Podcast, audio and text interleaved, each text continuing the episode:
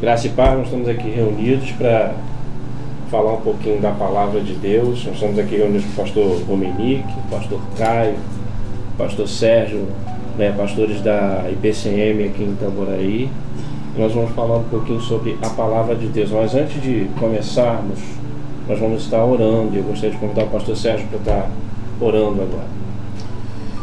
Deus amado, Deus querido, nós te damos graças ao Pai por esse momento ímpar que o Senhor tem nos proporcionado nesta hora, neste dia, dia marcado pelo Senhor, para nós estarmos, ó Deus, falando do teu evangelho, das tuas boas novas de salvação. Senhor, nós louvamos a Ti, ó Deus, pela vida do pastor Hélio, pela vida do pastor Caio, pela vida do pastor Dominique.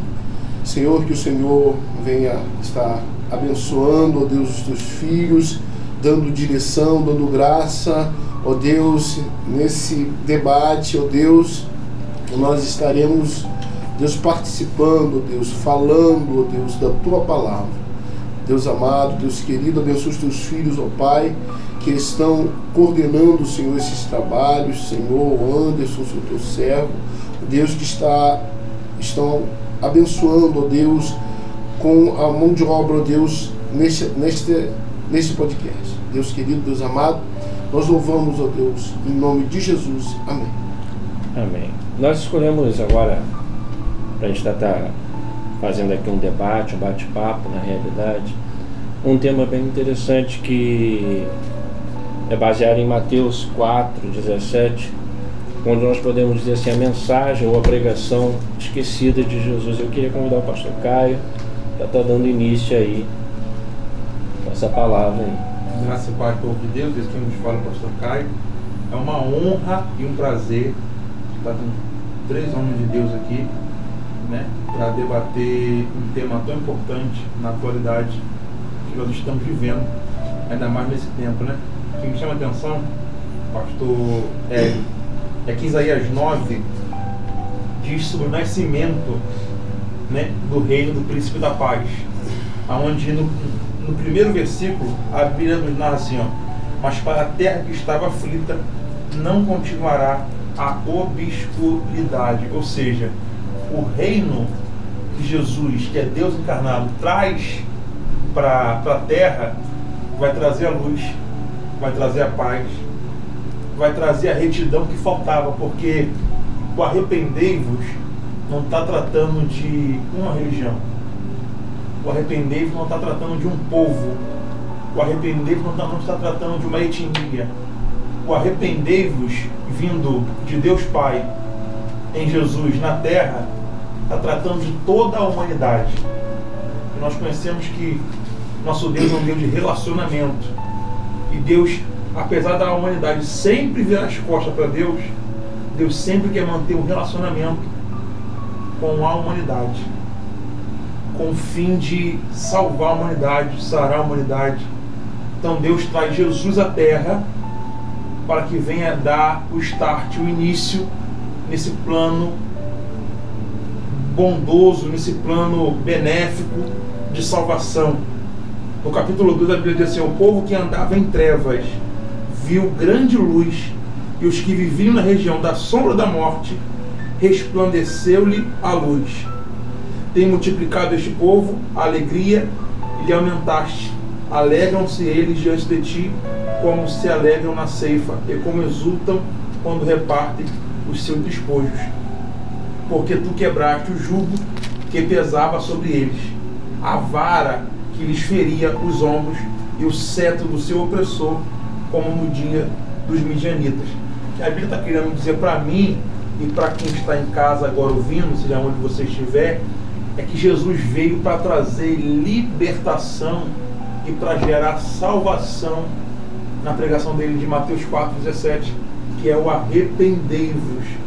Eu então creio que ele veio na terra para instalar um reino. Sei que isso vai ser assunto para o segundo, para o segundo tempo aí, mas quando ele veio pelo arrependei-vos, ele veio para instalar o seu governo aqui na terra. Amém? Glória a Deus. Pastor Dominique. Graça e paz, povo de Deus. Cumprimento a todos já com a paz do Senhor. Nessa noite estamos aqui, uma honra também estar sendo convidado para fazer parte desse debate, dessa essa conversa, esse bate-papo gostoso que é sobre a palavra de Deus, juntamente com os amigos pastor Sérgio, pastor Caio, pastor Hélio. O que me chama a atenção é que essa palavra de Mateus 4,17, onde diz: Desde então começou Jesus a pregar e a dizer: Arrependei-vos, porque é chegado o reino dos céus. Interessante que Jesus, bem antes de ele começar a realizar milagres, bem antes de ele começar é, realmente o ministério, Jesus antes, eu sei que não é o tema principal, mas Jesus antes de passar por tudo isso, ele primeiro teve que fazer o que? Ele teve que ser obediente a cumprir toda a palavra de Deus. Quando ele passou ali pelo batismo, até mesmo quando ele foi levado ao deserto, e depois quando ele chega, ele começa a pregar sobre arrependei-vos que é chegado o reino do céu. E o que me chama a atenção, pastores, que quando Jesus fala arrependei-vos que é chegado o reino, esse arrependei-vos que Jesus está dizendo, no grego, no grego da palavra arrependei-vos é metanoio, que quer dizer o quê? Quer dizer mudança de direção, mudança de atitude, mudança de pensamento.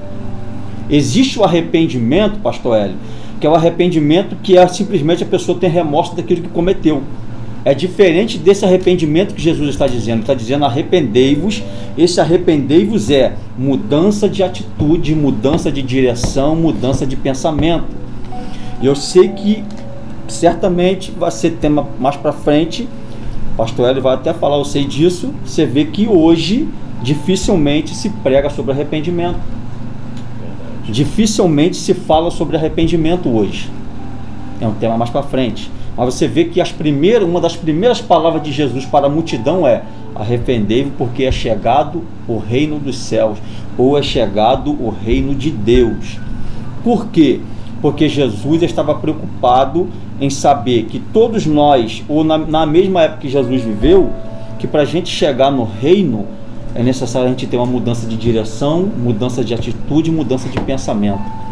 Ninguém vai conseguir chegar ao reino se não tiver mudança de atitude, pensamento e de direção. O arrependei-vos aqui é isso, é mudança de direção. Não é o arrependimento que eu pequei, um exemplo, eu pequei hoje e me arrependi, tive um remorso porque eu pequei. Aí daqui a pouco eu estou pecando de novo. Não é esse arrependimento. Esse arrependei-vos aqui é mudança de atitude, mudança de direção, mudança de vida. Portanto, que Jesus, quando está falando, está dizendo para quem ali? Muitas daquelas pessoas que estavam próximo dele eram quem? Eram os fariseus, eram os saduceus, eram os escribas. Então ele vai dizer em primeiras palavras: arrependei-vos, porque o reino de Deus está próximo. Aí você vai perguntar: qual é o reino de Deus? O que, que ele estava querendo dizer com o reino de Deus está próximo? É que o reino do Messias estava para chegar. Portanto, que o próprio João Batista, antes mesmo de Jesus pregar arrependei-vos, ele mesmo vai pregar. O próprio João Batista, a Bíblia vai dizer que ele abriria o que? O caminho. Ele, o João Batista abriria o caminho para o Messias chegar. Então ele está dizendo, é chegado o reino do céu. Ele está dizendo, o reino está chegando. Que reino era esse? Era o reino de Deus. O reino de Jesus Cristo, que através dele iria fazer coisas maravilhosas. Amém? Pastor Sérgio. Paz de Cristo, amados uma honra nós estarmos aqui representando a nossa igreja PCM, nesse bate-papo, né, sobre esse tema que foi proposto, arrependimento, né, a pregação esquecida do nosso Senhor Jesus. Nós vemos, irmãos, como o pastor Rominique acabou de, de mencionar, João, no capítulo 3, verso 2, ele prega o arrependimento. Né? João vai falar, raça de víboras, quem vos ensinou a fugir da ira futura. Aí João fala né, para os soldados, fala para aqueles religiosos da época. E João pregou o arrependimento, a mudança de vida. Jesus, após a, prisão né, de João, a Bíblia vai nos dizer que Jesus começa a pregar o arrependimento. Arrependei-vos, porque está próximo o reino de Deus. Então, João, Jesus dá continuidade né, à pregação de João Batista. Só que Jesus, ele não fica no mesmo lugar que João Batista pregava. João não pregou no mesmo lugar. Jesus não pregou no mesmo lugar que João. Jesus foi para uma cidade chamada Cafarnaum, né? ou Vila de Naum, ou Cidade de Naum, que quer dizer a palavra, é, faz alusão, segundo alguns estudiosos, ali viveu o profeta Naum. E a Bíblia nos fala que aquela cidade de Naftali, de Zebulon, estava em trevas há muito tempo, como o pastor Caio mencionou a profecia de Isaías, 700 anos antes, aproximadamente, o profeta Isaías, que foi o profeta messiânico, ele falou dessa ida de Jesus para essa cidade.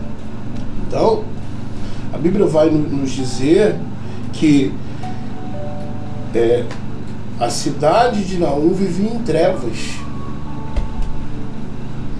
E a, o, como dizia, o, o significado do nome Naum é consolo.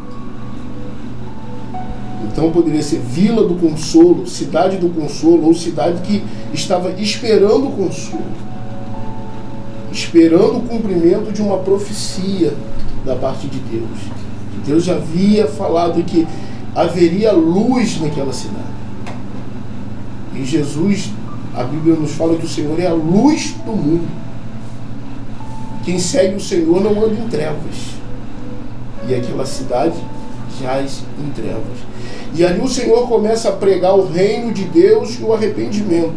Qual é a base do arrependimento? É a transformação é a metamorfose, é a metanoia. Meta, né? Mudança, uma mudança superior, uma mudança para melhor, né? Então, noia, mudança de mente, de entendimento. Aí Jesus começou a dar novas cores, novos ares para aquela cidade e começou a mudar o cotidiano daquelas pessoas e começou a confrontar aquelas pessoas com os seus pecados. Porque nós vemos que a cidade de Cafarnaum era uma cidade afastada do centro religioso de Israel. Jerusalém era o centro religioso onde ficava o templo, os sacerdotes, os escribas, os fariseus. Mas Cafarnaum não, era uma cidade isolada. Cafarnaum era uma porta de entrada dos gentios para o povo de Israel, na Galiléia. A cidade de Cafarnaum, uma cidade de muitos comércios, a cidade da Galiléia. Ali estava localizado o mar da Galiléia, né, que é o lago, o, o lago de água doce, que é considerado, é, falado no mar, mas é um, um lago de água doce, onde os pescadores pescavam. Então havia, havia um comércio, havia entrada de muitos gentios naquela cidade. E ali Jesus começa a pregar mensagem de arrependimento. Mensagem de transformação. A partir daquele momento e se cumpriu a palavra que o Senhor falou através de Isaías. Amém? Interessante que nós podemos extrair daquilo que tem sido falado aqui, e nós sabemos disso, para biblicamente falando, para cada promessa ou para cada bênção que a Bíblia nos traz, há sempre uma condicional. Né? Nós vemos aí, se o meu povo que se chama pelo meu nome, Deus dá uma promessa no final do versículo, mas ele coloca uma condicional. Se, né? Se o meu povo. Nós vemos aqui nessa primeira mensagem, nessa primeira pregação, né? nessa mensagem que Jesus trouxe, dizendo assim: arrependei-vos porque é chegado o reino de Deus, se nós formos analisar essa frase, nós vemos que há uma condicional para participarmos desse reino, que é o arrependimento. No caso, a metanoia, essa mudança de, de, de, de postura, essa mudança de comportamento. Por que, que nós podemos dizer que essa mensagem tem sido esquecida nos dias de hoje ou, tem sido, não, não tem sido praticada?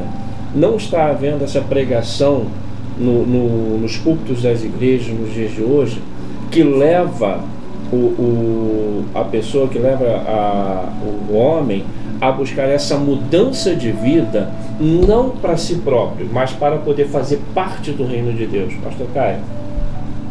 Na verdade, Pastor Hélio, é... o reino dos céus ele não foi implantado quando Jesus veio à Terra, né, mandado por Deus para cá. Ele não foi implantado para virar um reino terreno, para ter um palácio, para Jesus reinar com céu na mão, não. O reino veio para ser estabelecido dentro de cada homem, dentro de nós. Então a multiplicação do reino tem a ver com a multiplicação do evangelho. Por isso que a ordem de Jesus para os discípulos era que, é, que era para eles estender o evangelho a toda a criatura. Prega o evangelho. Prega o evangelho. Multiplica o evangelho, multiplica essa palavra. O que acontece no dia de hoje, quando está nos altares ali pregando, o povo, a multidão, a pessoa ela sempre quer olhar o externo. Ela sempre gosta de apontar o irmão, olhar o pai, olhar a mãe, olhar o irmão, olhar o irmão de sangue, o irmão do banco do lado, olhar o irmão da outra denominação, mas nunca ela faz a análise do arrependei-vos. E quando ela faz a análise do arrependei-vos, ela vai entender que arrependimento, eu não tenho que olhar para quem está do lado de fora. Arrependimento tem que olhar para mim mesmo. E olhando para si mesmo, ela acha uma coisa chamada conforto. O que, que, que é conforto? Ela acostumou com a prática atual dela. E de repente essa prática atual não diz, ou ela não está de acordo com os mandamentos do nosso Deus Todo-Poderoso. Então essa pessoa nunca quer fazer uma autoanálise em cima do arrependimento. Como na verdade o que Jesus deixou de promessa para mim, para o pastor Sérgio, pastor Hélio, para você que está nos ouvindo aí, foi o Espírito Santo de Deus. É por isso que em Atos 1,8, a Bíblia vai dizer que nós só vamos ser testemunhas. Eu não estava lá. Eu não fui um dos 500 que viu Nós só vamos ser testemunhas quando eu receber o Espírito Santo de Deus. Se você abrir Atos 1,8, a Bíblia vai dizer que através do Espírito Santo de Deus que nós vamos poder ser testemunhas fiel daquilo que Jesus pregou durante três anos seguidos. Né? Que, é uma, que é um dos capítulos que nós estamos lendo aqui, que é o Arrependei-vos. Eu gosto muito, pastor, da referência, porque nós não trabalhamos com pressa, estamos com precisão, diferente.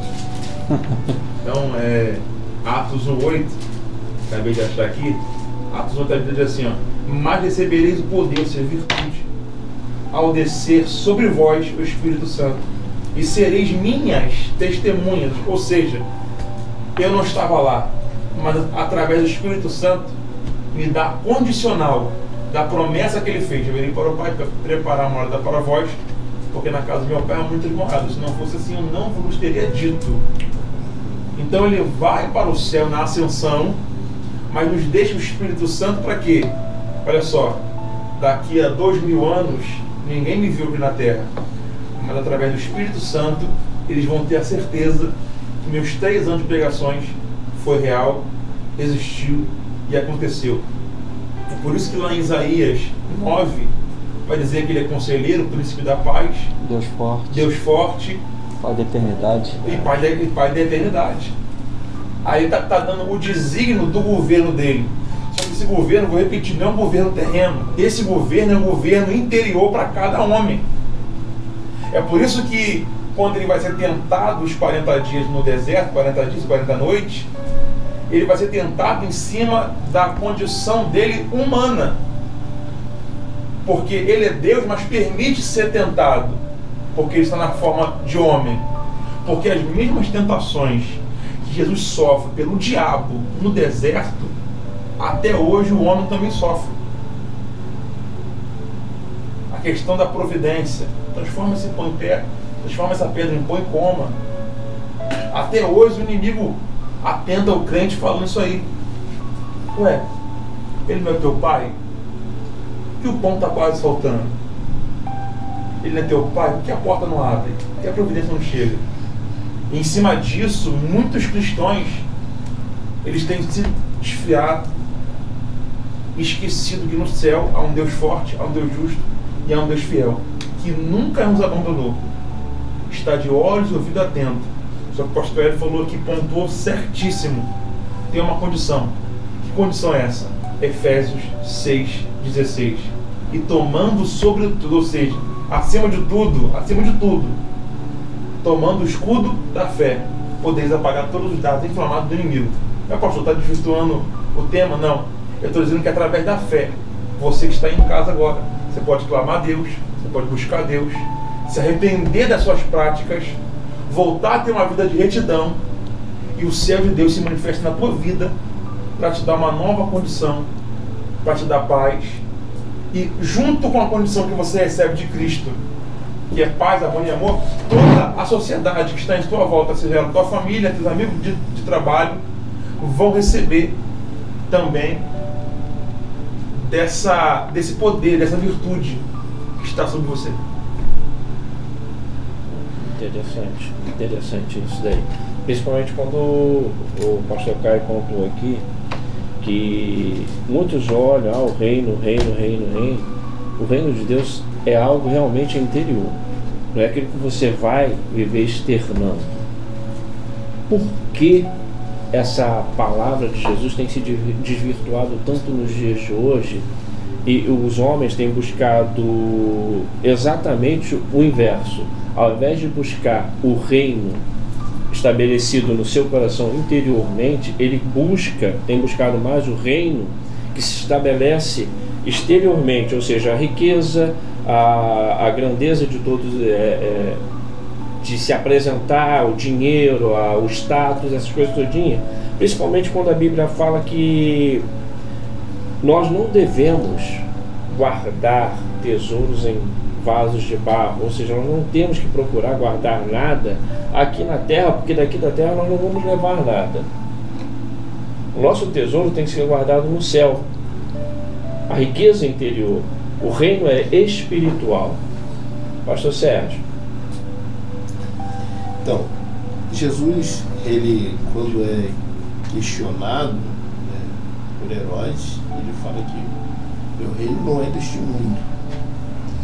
Isso já, já nos traz uma, uma visão de que o reino de Deus não é físico, ele é espiritual. É, em cima disso que você falou, a, a, a dificuldade que as pessoas têm hoje é na mudança do seu comportamento. Pessoas ela têm uma dificuldade de deixar as suas práticas para viver o novo de Deus. Elas querem viver o novo de Deus misturado à sua vida anterior a sua vida velha. Ao passo que o apóstolo Paulo ele vai nos falar lá em Romanos, capítulo 12, ele vai nos tirar da nossa zona de conforto. Porque ele vai nos dizer assim, ó, e não vos conformeis com este século, com este mundo, em algumas traduções, mas transformai-vos pela renovação da vossa mente, para que experimenteis qual seja a boa, agradável e perfeita vontade de Deus. Então, amados, esse arrependimento, essa metanoia, essa metamorfose, ela tem que ser constante na nossa vida, para que nós venhamos fazer parte do reino.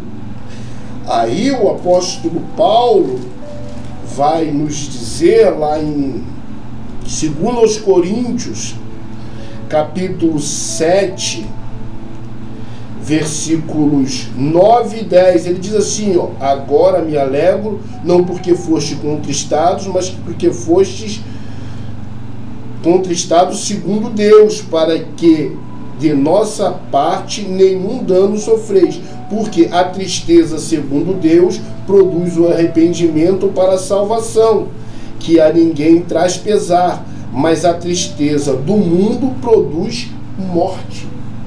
Então, esse arrependimento, o que o pastor Dominique falou alguns minutos atrás, né, o arrependimento segundo Deus,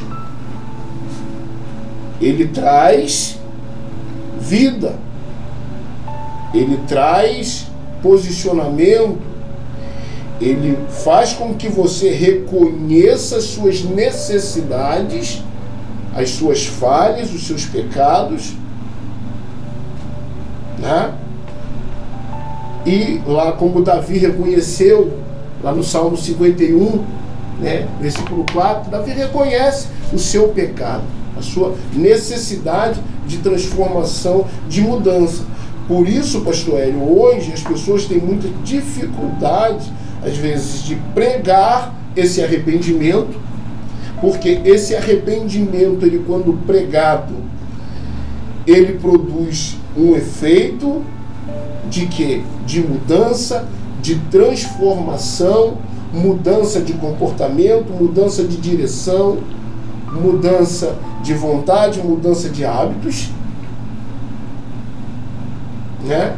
Mas muitos querem deixar as pessoas na sua zona de conforto, não querem um conflito. Não querem conflitar as pessoas, não querem trazer as pessoas para a realidade desse arrependimento, para a realidade do arrependimento do Evangelho. Não um remorso. Por quê? Tem muitos crentes hoje, e até, por que não dizer, eles têm vivido é, um arrependimento de remorso. Por quê? É, são pessoas que sentem um arrependimento, um remorso, mas as práticas continuam as mesmas. Não há uma transformação, não há uma mudança. Então, amados, o que nós temos que hoje buscar a viver é uma vida de arrependimento segundo Deus, que é o arrependimento que gera a transformação, que gera a mudança. Agora, se você quiser continuar na sua zona de conforto, na sua zona de conforto, é, vivendo um, uma vida que Paulo fala, né? É, tendo uma, estreita comunhão com o mundo. E quiser também estar no Evangelho, você vai encontrar dificuldade de viver o verdadeiro Evangelho. Você vai encontrar dificuldade e, e aí você vai ter que, uma hora você vai ter que tomar uma decisão. Pastor Dominique, como foi dito aqui, é, esse arrependimento, né, essa tristeza profunda, ele vai nos levar, na realidade, a um conflito e a um confronto com o nosso eu interior, tirando da zona de conforto da zona de comodismo. Por que será então que nos cultos de hoje isso não tem sido apresentado? O que será que está acontecendo com a igreja, com a, igreja no sentido geral, com as igrejas no sentido geral, nos dias de hoje, que isso está sendo pouco trazido, pouco divulgado, pouco pregado ou seja, essa preocupação diminuiu, será que diminuiu no nosso meio? Será que hoje em dia isso não é tão importante ou é irrelevante é, para seguirmos a nossa caminhada na presença de Deus? Bom, pastor, primeira coisa, primeira coisa, o evangelho que se prega o arrependei-vos, estão perguntando por que está diminuindo ou quase não se vendo. Primeiro, é um evangelho de confronto é um, é um evangelho que confronta a pessoa, confronta quem está sentado ali no banco ouvindo. E na verdade, muitas pessoas não estão preparadas e não estão espiritualmente fortes e preparadas para ouvir essa palavra que confronta ele. Isso é um ponto. As pessoas hoje querem ouvir aquilo que lhe agrada ao seu coração. Não quer ouvir aquilo que é a palavra de Deus, aquilo que é o verdadeiro. Por isso que Paulo, em Gálatas 1,10, ele vai dizer: Porventura procuro eu agradar aos homens ou ter aprovação de Deus? Ou eu tento apenas agradar as pessoas, se ainda estivesse buscando agradar os homens, não seria servo de Cristo. Por quê? Porque o evangelho do arrependimento faz o cara abandonar, como o pastor Sérgio falou, faz ele abandonar tudo aquilo que ele está fazendo de errado diante de Deus. Porque uma coisa é, a Bíblia vai dizer, até quando cochearei dois pensamentos, você serve a Deus, você serve ao diabo. Então a palavra do arrependimento é o que? É o cara ter uma mudança de vida para o quê? Para começar a buscar a quem? É Cristo. É Coríntios 5,17. Aquele que está em Cristo, uma nova criatura é. As coisas velhas já se passaram, tudo se fez novo. Então a pessoa não quer entender que o Evangelho é uma nova criatura. As pessoas não querem entender que o Evangelho é uma nova vida. Então isso confronta, isso faz o quê? Isso faz muitas das vezes, eu posso falar isso aqui porque isso aqui não acontece na nossa igreja. A pessoa tem medo de pregar o evangelho dessa forma e a, e a igreja se esvaziar. Ele tem medo de pregar um evangelho duro e as pessoas deixar, de deixar a igreja e partir para outra, porque as pessoas querem buscar, como diz o pastor Sérgio, quer buscar um, um conforto próprio para a sua vida. As pessoas não querem viver o verdadeiro evangelho. Então, por isso que para mim o primeiro fato que não se prega hoje é porque tem que ter um confronto. Tem uma palavra que infelizmente é uma palavra dura muitas das vezes, mas eu acredito que quando o Espírito de Deus fala, não é por mim, não é pelo pastor Caio, não é pelo pastor Sérgio, não é pelo pastor Hélio, não é pelo apóstolo. Quando você fala no Espírito de Deus, aquela palavra que você fala, de forma alguma vai machucar a pessoa, mas vai entrar dentro da mente dela para saber que aquilo é para o bem dela e para a mudança. Hebreus, capítulo 12, versículo 5. Olha o que, que vai dizer Hebreus, capítulo 12, no versículo 5, vai dizer assim: ó, Está esquecidos da palavra de encorajamento que, eu, que, que ele vos dirige como a filhos? Meu filho, não despreze a disciplina do Senhor, nem desanime quando por ele for repreendido, pois o Senhor disciplina a quem ama e educa todo aquele que recebe por filho. Então o que, é que acontece? Hoje em dia, se você prega uma palavra de arrependimento, já vão dizer, está pregando duro. Já vão dizer, vai perder membro. Por quê? Porque muitas pessoas que estão sentadas, às vezes não estão preparadas para receber aquela palavra que deixou. E eu vou dar um exemplo na Bíblia daqui a pouco. Outra coisa, Deus, ele levanta pessoas, a Bíblia vai dizer que Deus chama um para apóstolos, outro chama para, evangelista, outro para mestre, outro para doutores. Deus vai usar o pastor Caio na palavra, Deus vai usar o pastor Sérgio na outra palavra, Deus vai te usar na outra palavra e Deus vai me usar na outra palavra. A igreja ela tem que ter essa é, é, é, diversidade de coisas. Entendeu? Então o que acontece? Por isso que eu digo que às vezes a palavra dura ela vai confrontar o ponto de que de você às vezes até chegar ao, extremo de até perder o membro. Por quê? Porque ele não quer ouvir aquilo, ele quer ouvir aquilo que é bom para ele. Ele não quer ouvir aquilo que vai confrontar ele. Então o que é que acontece? Lembra de Jesus no capítulo 6 de João? Depois disso, capítulo 6 de João, depois disso partiu Jesus para o outro lado do mar da Galileia, que é o de Tiberia, de grande multidão seguia porque via os sinais que operava sobre os enfermos. Então a multidão vai fazer o quê? A multidão onde Jesus estava vai querer estar. Por quê? Porque elas viu sinais. Aí quando eles quiseram fazer de Jesus o quê? Rei. Quando eles chegam lá, Jesus vai dizer: Vocês não me buscam não porque vocês viram os sinais, é porque comeram o pão que eu vos dei lá, lá, lá quando Jesus alimenta a multidão. E o que, que vai acontecer? A Bíblia vai dizer que muitos dos discípulos, dos 70 que estavam ao redor deles, vai abandonar Jesus e vai embora. Jesus vai perguntar para os 12 discípulos, e vós eles estão retirados de mim? Jesus vai, e Pedro vai dizer, Senhor, para onde, para quem iremos nós? Por que, que os discípulos 70 abandonou? Porque o discurso foi duro. Porque a palavra que Jesus deu foi dura. Quando eles se alimentaram, quando eles comeram do pão, todo mundo queria botar Jesus como rei. Mas na hora que Jesus deu um discurso, Jesus falou só: Eu sou o pão vivo que desceu do céu. Vossos pais comeram do, o pão do maná, nos saciaste e morreram. Agora o pão que eu te dou é para a vida eterna. Quando Jesus falou isso e não deu alimento para eles, ele se retirou da presença. Por quê? Porque eles queriam o alimento físico e Jesus estava oferecendo o alimento espiritual.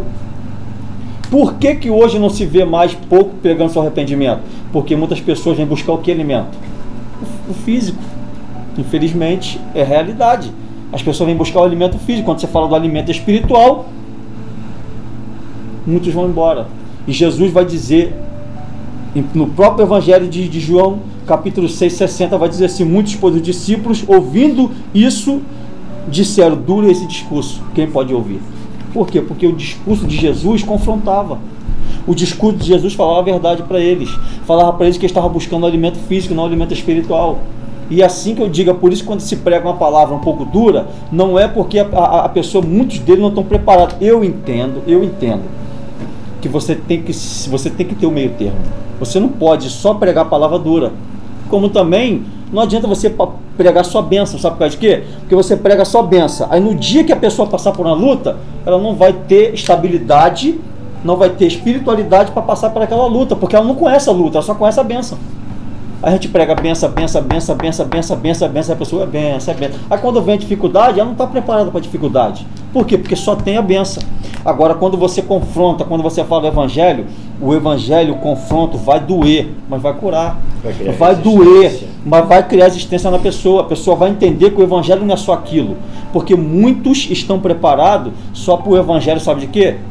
Da porta, da, da, da, porta que pode fazer, da porta que vai receber, que só vai ter bênção, mas não é. O que, que Jesus vai dizer? Jesus vai dizer o seguinte, ó, no mundo tereis o que? Aflições, por quê?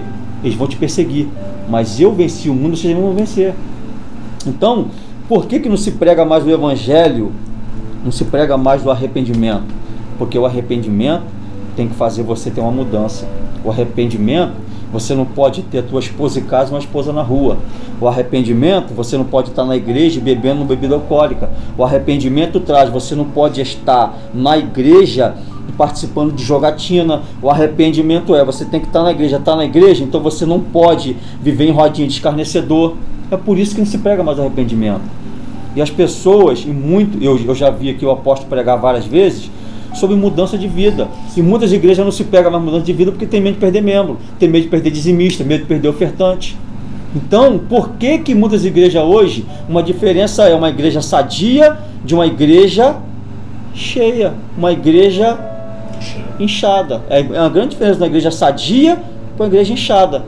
A, a sadia, as pessoas ouvem a palavra, entendem a palavra e ficam naquele lugar. A inchada é, no dia que você der um discurso duro, ela vai sair da igreja. Por quê? Porque ela não está preparada para isso. Os discípulos 12 não andavam com Jesus, não conheciam Jesus mesmo. Quando houve o confronto, eles saíram? Não, porque ele tinha intimidade. Os 70 não só andavam atrás de Jesus por causa das bênçãos, então não tinha intimidade. Por isso que quando houve aquele problema, 70 dos discípulos vão dizer que eles foram embora. Por quê? Porque não estava preparado para ouvir o discurso duro de Jesus. E aquele que não está preparado para ouvir o discurso duro de Jesus tem para falar, ele não está preparado para ser discípulo. O que, que é discípulo no original? Discípulo é aprendiz, estudante. E todos nós somos discípulos, somos aprendizes, somos estudantes da Bíblia. Então, se a gente não estiver preparado para isso, a gente não vai chegar a lugar nenhum. Nós não vamos chegar no reino, porque o reino de Deus vai dizer que é tomado o quê? Força. O reino de Deus é assim. É, não adianta a gente tentar. É, é, muitas igrejas, muitas igrejas tentam achar subterfúgio. Eu já vi igreja de deixar um membro da maneira que ele chega e ficar lá anos lá da mesma forma. O cara não teve mudança. Aí o pastor tem medo de confrontar. O pastor tem medo de dizer porque o dízimo é alto. Mas olha só, a Bíblia vai dizer das igrejas que cometem esse tipo de coisa, que todas as ovelhas estão sob tutela de quem? Do pastor, do dirigente da igreja. Então, a gente tem que pregar o evangelho. É claro que dentro da direção. Não é eu chegar aqui, pastor Hélio, pastor Caio, pastor Sérgio, e eu querer falar uma palavra dura porque eu quero. Não é assim, a igreja não é minha. A igreja é de Jesus. Agora, se Jesus colocou no teu coração, prega essa palavra, não tenha medo de pregar, porque quem está te garantindo é Jesus. Quem está indo contigo é Jesus, quem está na tua frente é Jesus, o dono da igreja é Jesus. Então a gente não pode ter medo de pregar uma palavra quando Jesus manda, não é quando eu quero, é quando Jesus designa, pode pregar. Ora, busca e prega. Um dia desse eu estava, há um tempo atrás, deve ter uns 3, 4 meses atrás, eu estava com uma palavra no meu coração, a palavra até pouco dura. Aí eu subi no monte, quando estava descendo do monte da oração, a irmã, nunca, nunca vi aquela irmã, ela me parou no meio do caminho e Deus usou ela para dizer, ó, não temas aquilo que eu botei na tua boca para falar. E falava sobre a igreja de Apocalipse, as sete igrejas de Apocalipse, onde vai dizer que duas eram fiéis, Esmirna era fiel, que vai dizer que era, se eu não me engano, era pobre, mas era fiel, e a igreja de Filadélfia, que estava fraca, mas era fiel. Então, duas igrejas que, aos olhos de Jesus, estavam fazendo as coisas retas diante de Deus. E tinha cinco que estavam andando da sua própria maneira, pecando, deixando a doutrina de Jezabel. E Deus repreendeu todas essas, todas essas outras igrejas, repreendeu todas elas. Qual foi a palavra que Jesus usou? Arrepende-te. Arrependimento. Apocalipse, você vai ver. Arrepende porque eu estou voltando para arrependimento. Na igreja de Apocalipse, arrepende-te. Todas elas Jesus chama Volta, um, um ele vai dizer, volta ao primeiro que? Amor, porque já não tinha mais amor. Entendeu? Então o que eu estou dizendo é que é o seguinte, nós pastores, dentro da direção, não é fora, dentro da direção, não temos que ter medo de pregar o evangelho, seja ele de qual forma for. Se for arrependimento, vamos pregar o arrependimento porque Deus está conosco. É a palavra dele, não é minha, é a palavra que ele deixou. A palavra não é eu que invento, é a palavra de Deus. Então, se Deus colocou para falar, bota. Porque aí eu vou terminar agora, só te, te, voltando aqui a palavra. Por que, que não se prega mais arrependimento? Porque tem medo de perder membro. Porque tem medo de perder dizimista e medo de perder o ofertante. Agora, quando você prega a verdade, a verdade bíblica, ela pode até confrontar. E se o crente é fiel a Deus, pode até machucar mas ele não vai sair da igreja, ele não vai se desviar por causa daquilo, porque ele está preparado para aquilo. Aí, pastor, Amém? É, para complementar isso que o senhor falou, o Senhor Jesus falou em Lucas, Evangelho escrito por Lucas, capítulo 24, versículo 47, olha o que diz a palavra do Senhor. E que em seu nome se pregasse arrependimento para remissão de pecados a todas as nações, começando por Jerusalém. Isso aí. É em nome de Jesus pregando arrependimento. De, de finalizar aqui, essa, esse tempo agora, em cima daquilo que o pastor Romenico falou, a gente tem visto, eu, por exemplo, tenho visto no dia de hoje uma segmentação ao contrário. Hoje a gente está pregando sobre o arrependimento. Porque não se prega isso mais nas, nas, nas igrejas. Só que eu tenho percebido muito que as pessoas têm vindo para a nossa igreja, por exemplo, procurando algo diferente que ela não encontra nas outras. E eu tenho certeza que aquilo que ela encontra aqui é a palavra dura, mas é a palavra que modifica a vida dela. É a palavra que está levando ela ao confronto consigo próprio. Consigo próprio. Aleluia. a pessoa está assim. Deus está aqui. Amém. Glória a Deus. E quando a, a presença de Deus está, pode ser dura, ela não vai sair. A pessoa está assim, ó. Poxa, eu estou fazendo isso que eu estou fazendo hoje, estou num lugar tal, só que a minha vida não muda de jeito nenhum. Então ela já entendeu, vindo para cá, assistindo a pregação do pastor Romenico, do pastor Sérgio, a minha pregação, ela, ela já entendeu que ela não tem que culpar ninguém. A única culpada pela situação atual que ela vive é ela mesma. Porque o céu de Deus não mudou. Jesus não mudou. O Espírito Santo é o mesmo, é o mesmo consolador lá de João 14. Quem não está quem não tá nas diretrizes da palavra é essa pessoa. E a pessoa que não está baseada na palavra, se você vê, eu sei que isso é crise momentânea. Até quem está nos ouvindo agora, se essa palavra está confrontando a sua vida, entenda uma coisa: é momentâneo que você está vivendo. Não quer dizer que você está nesse estado hoje, que você está culminado ao fracasso, você vai terminar os seus dias assim. Entenda uma coisa: o seu momento não define a tua história. O seu momento de crise hoje não define toda uma história que você carregou até aqui. Porque nós falamos hoje aqui para pessoas que ele pode ser um novo convertido, mas ele pode ser um pastor que está aqui tá desviado. Verdade. E essa palavra do arrepende-te ou do arrependimento está batendo no coração dele. Porque o pastor Hélio, o pastor Romenigo, o pastor Sérgio o pastor Caio não sabem onde essa pessoa que está nos ouvindo agora caiu, mas o Espírito Santo de Deus sabe. Aonde ela caiu. Ela lembra onde ela caiu. Só que tem muita gente, tem um porém que eu quero colocar aqui, que entrar no arrependimento traz dor para ela. Então ela permanece da forma que ela está. Ela vai em certos lugares, ou numa igreja, que era para pegar o arrependimento, mesmo que seja duro, como o pastor Menig falou. Mas não, não vamos pegar o arrependimento não, porque a palavra de arrependimento é muito dura. Pode afastar ofertantes, pode afastar dizimistas. E essa igreja não prega aquilo que tem que ser pregado. Porque o que muda a vida de alguém é a palavra. Em Lucas 5, quando Jesus escolhe o barco de Pedro e entra para pregar, que ele afasta o barco na água, Pedro, você acha que ele vai para casa? Pedro senta para ouvir a palavra que Jesus está pregando. E ele fala sobre a sua palavra. Entende uma... Isso aí que é forte. poderosa do Senhor. Ele vai dizer, Jesus acaba a pregação e vai dizer, volte ao mar alto e lance as tuas redes de novo. Aí ele vai dizer o que o pastor Sérgio acabou de falar aqui. Havendo tentado pescar a noite inteira, nada apanhamos, mas sobre a tua palavra eu lançarei as redes. Entenda uma coisa, por mais que nós trabalhamos com revelação, com dons espirituais, com sinais, entenda uma coisa, a palavra ela sempre vai entrar mais profundo no homem e vai fazer o trabalho completo. Quando a gente usa o trabalho de libertação, que a pessoa chega assim, oprimida, possessa de demônios, que a gente retira aquele mal, a Bíblia diz o quê? Se aquela pessoa voltar às mesmas práticas que ela que ela estava fazendo antes de entrar aqui e o pastor cair pôr a mão nela e tirar aquele espírito maligno dela em nome de Jesus, além daquele demônio que saiu, vai sete. entrar mais sete pior do que ele. E o estado daquela pessoa vai ser pior do que o primeiro. Agora, se essa pessoa ela, ela recebeu uma libertação, que é a libertação genuína, pastor Hélio. Porque Jesus, desde, desde, desde o primeira, da primeira vez que ele pregou, que ele expulsou o demônio, a Bíblia ele expulsava os demônios. É outra coisa também esquecida nas igrejas, porque é, é feio. A igreja que fala muito do demônio é a igreja que parece que é macumba, não sei o que, é de outra religião. Não. Aqui é o trabalho completo. Qual é o trabalho completo? Mateus 10, 8. O que fala em Mateus 10, 8? Em Mateus 10, 8 fala assim, ó, curai os enfermos. Mateus 10, 8 é o que? É Jesus mandando os 70 para a missão. Expulsar demônios. É Jesus mandando todo mundo para a guerra. É, mandando todo mundo para a guerra. Mateus 10, 8. Vou repetir, não tem pressa, tem precisão, glória. O glória. Mateus 10, 8 aqui, ó curar os enfermos, ressuscitar os mortos.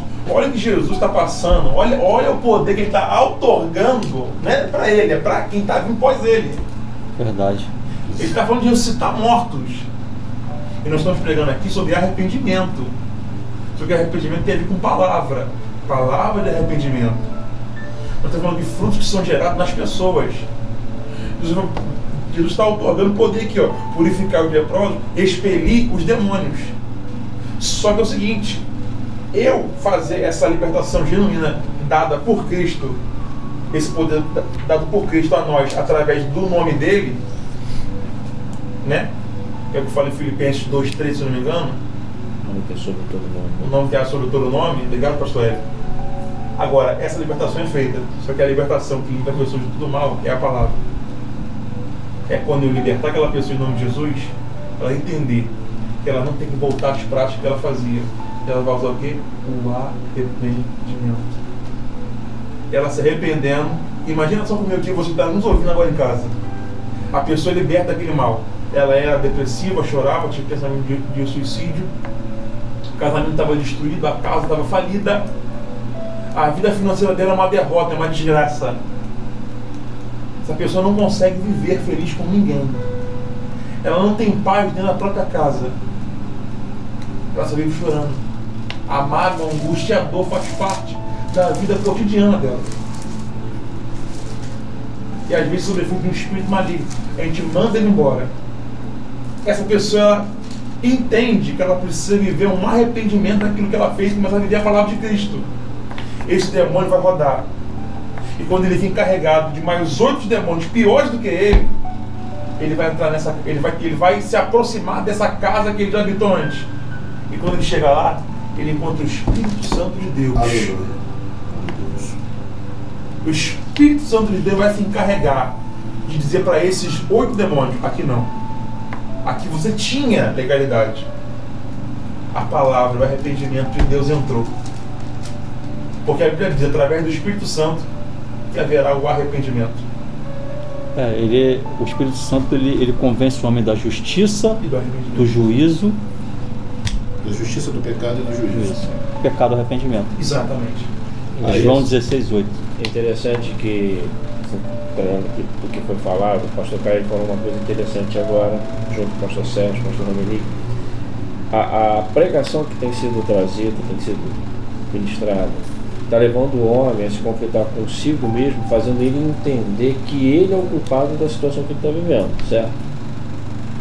E também está sendo levado para ele a pregação que mostra que a resposta, ou seja, a pessoa responsável pelo, pela mudança de tudo na vida dele, na realidade tem que ser ele mesmo. Conforme a própria mensagem de, de Jesus ali, como a, a pesca maravilhosa. Sim. Foi pelo poder da palavra, mas não foi Jesus que jogou a rede. Foi ele. Jesus falou simplesmente assim, lança. Ou seja, nós estamos mostrando ao homem que o poder de mudança vem dele estar atento àquilo que está sendo trazido para ele e a ação que ele né, propaga mediante essa palavra que está sendo ministrada sobre a vida dele. Ou seja, ele é o responsável pela vida que ele está vivendo e ele também se torna o responsável pela mudança dessa vida. Na verdade, pastor, é quando você. É, Lucas 5 é um texto muito, muito rico, né? tem, tem muita pregação de Lucas 5. O interessante é que quando o homem aceita a palavra de Cristo, ele vai tomar ação em cima daquilo que Jesus está mandando ele fazer. A Bíblia diz quando Pedro lança a rede, que ele puxa a rede, a rede não vai suportar. E a rede vai começar a rasgar, olha só. E A rede começa a arrebentar. E interessante é que quando isso acontece na vida de Pedro, que é o principal personagem ainda naquele momento, nós vemos que ele é obrigado a fazer o quê? A pedir Ajuda. ajuda. Ou seja, nós entendemos o seguinte: quando o homem entender o projeto que Deus tem na vida dele, começar a tomar ação nisso daí, não somente ele, mas aqueles que estão à Em sua volta. É volta vão também usufruir desse resultado, É isso. dessa resposta. Essa é aquela colocação que ele está colocando, porque ele está junto com seu irmão André, ele puxa a rede, a rede começa a arrebentar, porque no primeiro encontro ele não conhece Jesus ainda. Ele conhece Jesus só pela palavra. Ele vai entender o poder da palavra que está na boca de Jesus. O poder da palavra é tão grande olha só, Pedro, ele é de uma aldeia chamada Bethsaida. A Bíblia diz que o nome do pai dele é um homem chamado Jonas um pescador. Então ele some uma aldeia de pescadores. Então tudo diz que ele a vida toda pescou. Ele pescava de forma profissional, comercializava o seu peixe e entenda uma coisa aqui, pastor Dominique.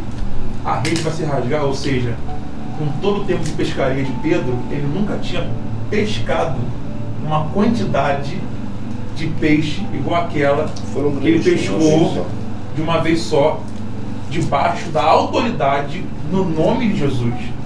Então você entende o poder que há na boca do Deus Todo-Poderoso.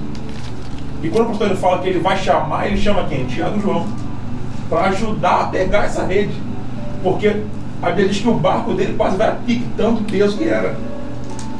E o que, o que me chama a atenção, eu vou abrir aqui rapidinho aqui para vocês poderem ver que na primeira vez que ele vai se encontrar com Jesus, a rede vai se rasgar com a história.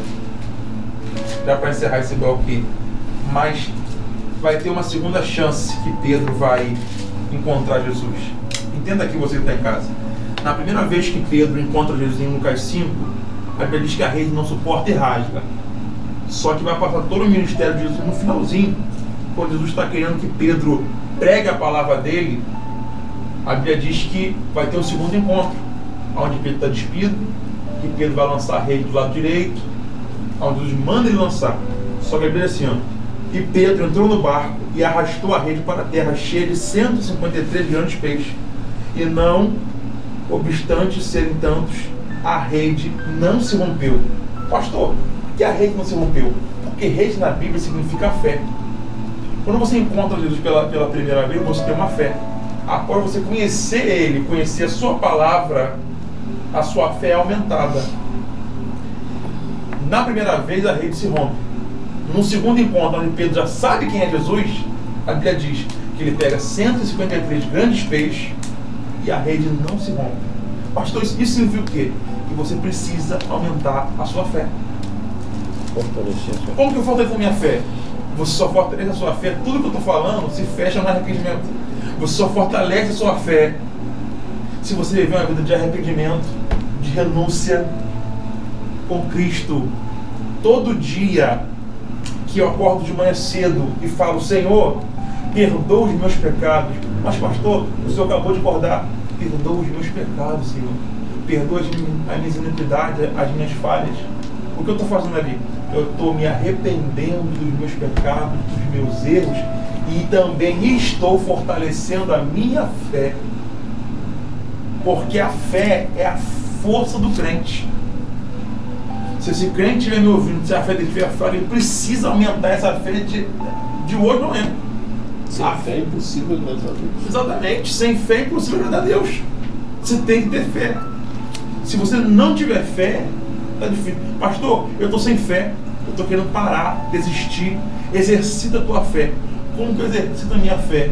Primeiro, creia no impossível. Lucas 1,37. Isso é fé. Sem para Deus nada é impossível. Se você crê no impossível, você crê em Deus. Porque Deus é o Deus do impossível. O mesmo Deus que deu a luz a Isabel, que era estéreo, e o mesmo Deus que colocou Jesus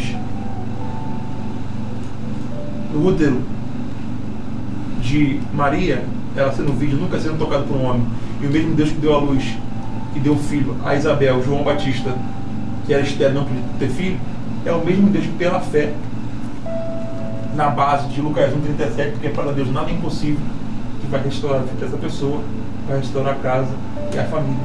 E o pastor acabou de pontuar aqui. Quando você recebe a palavra de Deus e assume ela para sua vida, se arrepende do seu mau caminho de tudo aquilo que você faz de errado e vive uma nova vida em Cristo, não só você, mas toda a sua casa vai ser restaurada e vai ser colocada no eixo e no centro da vontade de Deus. Interessante aqui, que eu estava vendo aqui, é, é, é, você pode ver que no final da, da em, em Lucas 5, no final da pescaria, o que, que Pedro vai fazer? Ele vai dizer, assim, mestre, eu vou me retirar da tua presença porque eu não sou o quê? Eu não sou digno, sou um pecador. O que, que Jesus vai fazer? Não, você agora vai passar a ser pescadores de homens. O que, que Jesus está dizendo? Você, o fato de você ser pecador, não quer dizer que você não pode estar na presença de Deus. Mas Pedro estava fazendo o quê? Conhecendo Jesus. A pessoa que vem para a igreja e está conhecendo Jesus, ela está num processo ainda. Mas no momento que ela passa a conhecer, ela precisa abandonar aquilo que a outrora ela fazia. Por isso que Pedro, no primeiro momento, ele fala que? Não, eu não sou digno de chamar também, eu sou pecador. Jesus vai dizer, não, volta aqui, eu vou te fazer de ti pescador de homens. Jesus está dizendo, eu chamo pessoas que são pecadoras. Eu, eu escolho pessoas. Pe... Ah, já pode estar perguntando, pô, pastor, mas eu, mas eu sou pecador, é, você está pregando sobre arrependimento, eu não estou aguentando, é muito duro. Jesus chama pecador. O problema é que depois que você passa a conhecer andar com ele, aí você tem que ter uma mudança de vida. Por isso que ele vai dizer em Mateus 11, 28, Vinde a mim todos vós que estáis do que cansado, sobrecarregado, que eu vos. Da maneira que você está, vem. Agora eu não posso vir da maneira que eu estou e ficar. Essa é a diferença. O lugar aqui é para pecador? É.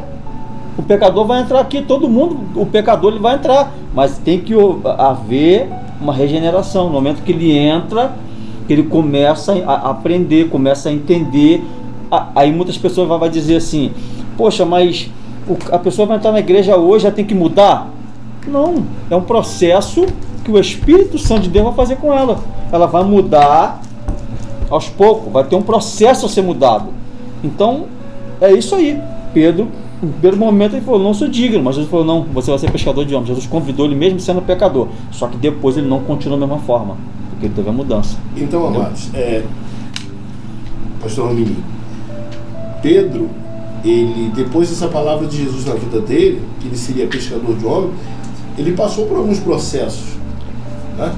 Nós vemos que Pedro era sanguíneo, Pedro meteu a espada na orelha de Malco, Pedro falou que não abandonaria Jesus de jeito nenhum e negou Jesus três vezes antes que o galo cantasse.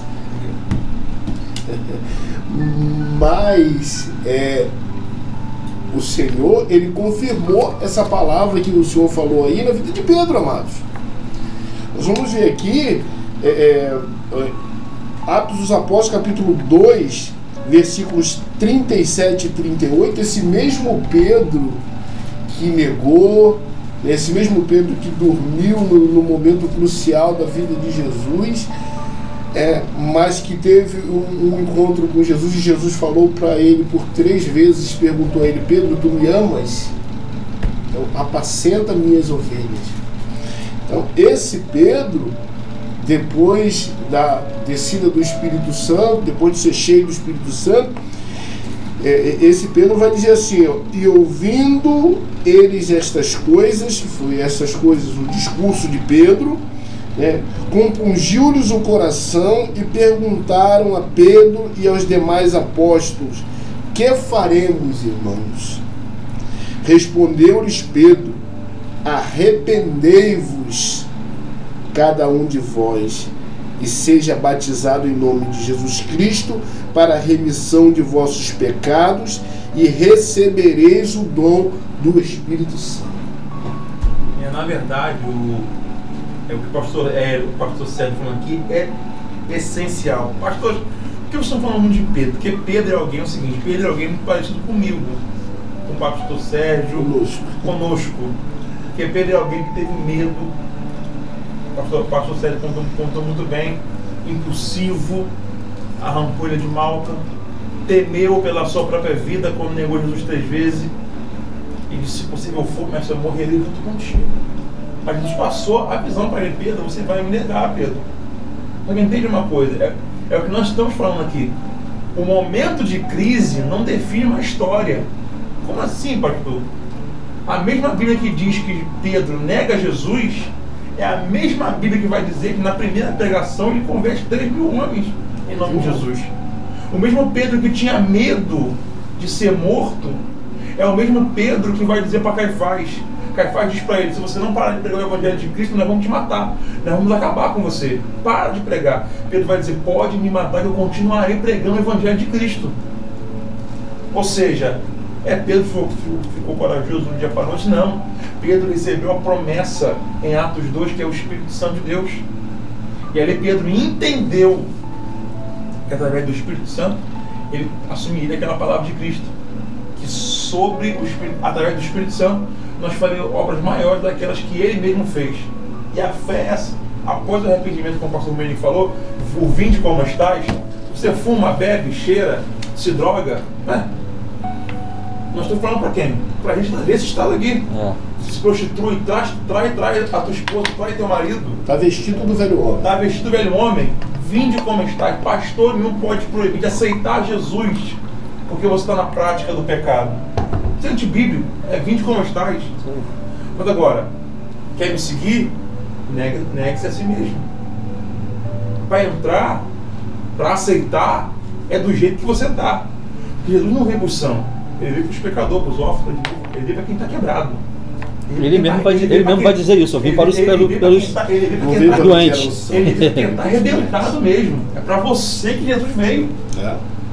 Porque eu quero frisar para essa pessoa que o momento que ela vive hoje não define a história de vida que ela teve até hoje e, de- e- e a história de vida que ela vai ter daqui para frente. Porque o mesmo Pedro que nega Jesus, que arranca ele de mal, é o mesmo Pedro que vai, que vai, que vai, que vai, que vai na primeira, na primeira pregação converter 3 mil homens, é o mesmo Pedro que a sombra dele vai curar, é o mesmo Pedro que Atos 3, indo para o templo, na hora nona, às 3 da tarde, ele vai entrar. Ele vai dizer para aquele homem, "Quê? eu não tenho nem prata nem ouro, mas o que tem, isso te dou. Ele fala, o que tem, parece daqui a pouco coisa, né? O que ele tem tira aquele homem daquela situação que ele estava. Amém? Verdade. Nós vamos dar uma pequena pausa, mas já vou deixar para o próximo bloco uma coisa interessante. Nós vemos que os quatro evangelhos, na verdade, contam a história do mesmo homem. Independente de ser sinótico ou não, nós entendemos que o verdadeiro início do evangelho está em João. Como ele começa dizendo, no princípio era o verbo, o verbo era Deus, e daí ele prossegue. Tirando a parte que cita o nascimento de Jesus, nós vamos encontrar já João pregando, ele sendo a voz do que clama no deserto, como a palavra diz, e aquele que prepara o caminho. Aí nós vemos logo em seguida Jesus entra em cena. Ele entra por esse caminho que João preparou. Então nós vemos aí uma sequência de direcionamento. Então, quer dizer, Jesus ele acabou seguindo o mesmo direcionamento que João deu. João principiou toda a mensagem da pregação do Evangelho no Novo Testamento. Se nós formos analisarmos aqui linha por linha, trabalhar esse detalhe todinho. Se isso não está sendo seguido nos dias de hoje, como nós estamos vendo aqui, ou seja, essa mensagem, essa pregação, essa verdade bíblica não está sendo trazida, ela está gerando uma consequência. Que consequências seriam essa e qual preço dessas consequências no final de tudo. Isso para a gente discutir no próximo bloco aqui. Vamos dar uma pausa agora.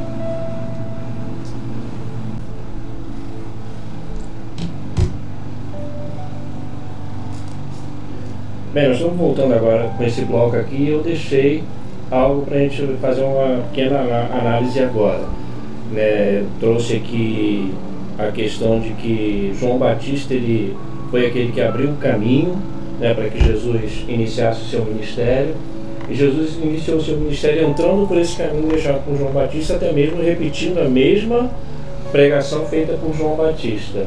E lá na frente a gente vê que nós podemos ver que Pedro, na sua primeira mensagem lá no livro de Atos, ele praticamente dá sequência também a essa mensagem de Jesus e de João, falando sobre o arrependimento, falando sobre né, o homem ser levado a confrontar consigo mesmo. Mais à frente também no livro de Atos nós vemos Estevão, né, no seu discurso, trazendo essa mesma mensagem. E Paulo, não somente no livro de Atos, mas em todas as suas cartas, ele sempre dá uma beliscada nessa situação, ou seja, provoca o homem a entender que há uma necessidade dele ser levado a um confronto consigo mesmo. Esse, de, esse, esse desvio que a igreja né, tem feito com relação a esse princípio neotestamentário de seguir por esse caminho aí, qual é a consequência que isso pode trazer para a liderança, para os líderes e para os membros nos dias de hoje? Então vamos lá, gente. Então o que acontece, pastores? Primeiro, eu vou, eu vou inverter, vou começar pelos membros, depois eu vou para o líder. Tá? O que acontece? Primeiro, o que acontece com os membros? Infelizmente, quando a gente não prega aquilo que você acabou de dizer, que João Batista começou, Jesus deu seguimento, e Pedro, a Bíblia vai dizer que se converteu primeiro, se não me falha, 5 mil almas, depois 3 mil almas, foi 3, depois 5. Então quer dizer, num apanhado. Mas o que me chama a atenção é que vai dizer o texto que vai dizer assim: E Pedro, cheio do Espírito Santo de Deus, começou a pregar. Arrependei-vos. Então Pedro estava cheio do Espírito Santo e ele vai pregar o arrependimento sobre aquelas pessoas e, e, e três mil vão se converter a Jesus. Então quer dizer, então quer dizer que você pregar duro, você pregar arrependimento, não quer dizer que você não vai ter, não vai ganhar almas.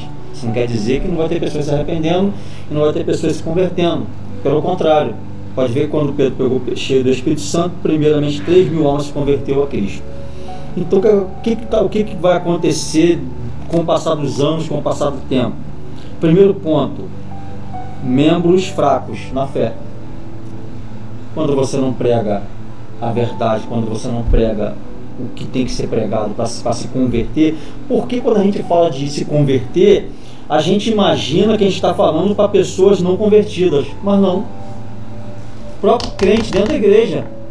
Os próprios cristãos dentro da igreja são pessoas que estão fracas na fé, pessoas que não estão, que estão dentro da igreja e que não estão convertidas totalmente. Que a gente pensa, quando a gente pensa em converter, a gente está achando que só tem pessoas que precisam se converter, se arrepender, pessoas que não conhecem o Evangelho, pessoas que não são convertidas, mas nada, tem nada disso. Dentro da igreja tem pessoas que estão na igreja, mas que a vida dela precisa de arrependimento. Ela já aceitou a Jesus, já levantou a tua mão, já está um tempo na igreja, mas não houve a mudança ainda. E precisa se converter totalmente. Então vamos lá. Qual é a consequência disso? Pessoas frágeis. Pessoas frágeis que querem viver. Por que frágil, Melique? Pastor Melique? Porque elas querem viver a vida da maneira delas, e não tem o que com elas, pastor Hélio? Não tem vida com Deus, não tem espiritualidade, não vive uma vida de oração e não tem um crescimento sadio na igreja. O que acontece é uma igreja que qualquer problema que ocorrer, qualquer coisa que ocorrer, há esvaziamento. Por quê? Porque as pessoas não estão fortes na fé, não estão firmadas na fé, não têm vida com Deus, não têm vida de oração, não têm espiritualidade. Por que não tem espiritualidade? Porque estão querendo viver da maneira que acaba elas viver e não estão sendo ensinadas e doutrinadas a andar no caminho que João Batista iniciou e que deixou para Jesus, deu segmento e veio para Pedro. É uma vida de arrependimento, porque arrepender é o que? É você ter uma mudança, é uma vida de que você antes pecava, que agora você tem uma vida santa com Deus. A gente tem que diferenciar também, existe uma diferença entre pecado e iniquidade. Pecado, todos nós cometemos, porque nós somos falhos, nós somos seres humanos.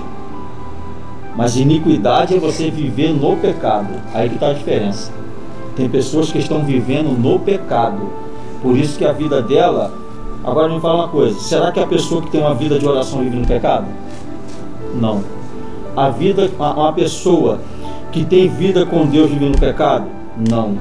Uma pessoa com fé, com espiritualidade, tem uma vida de pecado? Não. Ela tem vida com Deus. Então, a pessoa que não tem vida com Deus, a pessoa que não tem espiritualidade, uma pessoa que não ora, é uma pessoa que está sentada no banco, simplesmente não está ouvindo o que tem que ouvir e não está tendo a mudança, não está tendo confronto. Por isso não há, não há mudança naquela vida. Consequentemente, a pessoa vai estar fraco, porque está vivendo a sua própria vida, a pessoa não vai ter mudança, a pessoa vai viver da mesma forma que entrou. E quando uma pessoa é da mesma forma que entrou, se ela quer fazer tudo da maneira dela, do jeito dela, como é que Cristo vai operar? Como é que Cristo vai fazer? Aí a Bíblia vai dizer sobre a liderança. Ezequiel, capítulo 34, versículo 4 vai dizer assim, ó, a fraca não, fortale, não fortaleceste. Está falando sobre os pastores, os pastores de Israel. A fraca não fortaleceste, a doente não curastes a quebrada não ligaste, a desgarrada não tornaste a trazer, a perdida não buscaste, mas dominais sobre elas com rigor e dureza. Mas de que maneira? Tem que, o, o, o, que a Bíblia está dizendo? Mas dominais sobre elas com que? Rigor e dureza. É isso que está dizendo a Bíblia. Não é o que estou dizendo, é Ezequiel 34, 4. Está dizendo que, que a fraca, você deixa ela do jeito que está, não está fortalecendo ela. A doente, a quebrada, a perdida. Aí são essas pessoas sentadas no banco que não está vendo o que nelas? Domínio de rigor e dureza. Aí, no versículo 10 vai dizer, assim diz o Senhor Jeová, eis que eu estou contra os pastores e demandarei as minhas ovelhas na tua mão. Tirarei e elas deixarão de apacentar minhas ovelhas e não apacentarão mais a si mesmo. E livrarei minhas ovelhas da sua boca, e lhe não servirão mais para pasto, porque assim do Senhor Jeová, eis que eu mesmo procurarei as minhas ovelhas e a buscarei. Então o que é está acontecendo? Aquele da liderança que não está guiando as ovelhas da maneira correta, Jesus está dizendo que vai tirar das mãos dele. Jesus vai cobrar naquele grande dia, aquele pastor que não prega a verdade vai ser requerido dele. Dele vai ser requerido o sangue das ovelhas que está aqui. Porque nós somos o atalai de Cristo. O atalai o que, que é? Ele é responsável pelo sangue daquele que não pregou a verdade, que ele não pregou o evangelho. Então nós estamos aqui para isso. Então Ezequiel está dizendo que assim diz o Senhor Jeová, para profetizar contra os maus pastores, tirar das mãos dele as ovelhas que é dele, a ovelha nossa. A ovelha não é nossa a ovelha de Cristo. Então, por isso nós temos que pregar a verdade de Cristo. Aí, volto a dizer, infelizmente, uma igreja que não tem uma palavra verdadeira, uma palavra fiel, é uma igreja que pode ter quantidade em números, números, mas não tem qualidade. O pastor Caio falou, aí você não vê mais expulsão do demônio, você não vê mais pessoas espirituais, você não vê uma vida de oração na igreja, você não vê pessoas de oração, por quê? Porque as pessoas não, você não tem mais milagre, não tem mais revelação, não tem prodígio, não tem nada mais. Por quê? Porque essa igreja está na mão desses pastores que não querem viver a verdade, eles querem simplesmente que a igreja encha. Qual, qual o objetivo da igreja encher? Qual o objetivo? Simplesmente para que lá tenha muito o quê? Granjear o quê? Quantidade de ofertas e dízimo. Infelizmente está acontecendo isso em muitas das igrejas. Agora, igreja igual a nossa, que você vê expulsando o demônio, que você vê milagre, você vê maravilhas, você vê, vira e mexe alguém, manda um, um, um áudio para o pastor Caio, manda um áudio para o apóstolo, manda um áudio para os pastores dizendo, ó, oh, fui curado, minha filha foi liberta. Por quê? Porque tem milagres, tem maravilhas e tem pessoas que andam na verdade. Agora, a igreja que não anda na verdade, você vê ela até cheia, mas você vê uma igreja que não tem milagres. Não tem prodígio, não tem maravilha, não tem cura, não tem batismo, não tem libertação. Por quê? Porque é uma igreja que só está cheia em quantidade, mas não na qualidade. Que qualidade é essa? Milagres, prodígios, maravilhas e aí por diante. Amém? Então, amados, é, nós hoje vivemos dias difíceis, dias trabalhosos, como o apóstolo Paulo né, escreveu a Timóteo, não é verdade? É, a igreja, Paulo falando aos irmãos Coríntios, aqui na primeira carta, no capítulo 3, ele diz assim: Eu, porém, irmãos, não vos de falar como a espirituais, e sim como carnais, como a crianças em Cristo. Olha que situação difícil. Paulo escrevendo aos Coríntios, ele viu que a situação da igreja estava muito complicada. A igreja de Coríntios era uma igreja que vivia em disputas. Havia, havia partidos dentro da igreja. E as nossas igrejas nos dias de hoje é muito diferente, irmãos. Dentro das nossas igrejas. Será que essa palavra, essa palavra dura que Paulo falou aqui, ele está falando para o corpo de Cristo. Ele não está falando para quem está lá fora, não. Eu não vos pude tratar como espirituais, e sim como caras crianças. Ou seja, apesar do tempo que estavam no Evangelho, eles não, não tiveram crescimento. Não cresceram em graça e não cresceram em conhecimento. O que tem acontecido nos nossos dias? Porque o Evangelho tem sido pregado para massagear egos. Não tem sido um Evangelho pregado de arrependimento, de mudança, de transformação de vida. E Paulo vem confrontar os irmãos de Corinto. E hoje, meu amigo, você que está nos ouvindo, eu também quero te confrontar nesta hora. Qual o evangelho que você tem vivido? Você tem é, podido ser chamado de espiritual? Você tem alcançado o crescimento em Cristo? Ou você não pode ser chamado de espiritual e se de carnal? Ou você ainda é uma criança que precisa ser tratada com leite? Como o apóstolo Paulo fala lá na sua carta, capítulo 2, versículo 2. Então, amados, nós vivemos dias trabalhosos, dias difíceis, por quê? Porque muitos dos que se denominam líderes, que são chamados para o ministério, que a palavra ministério significa servir.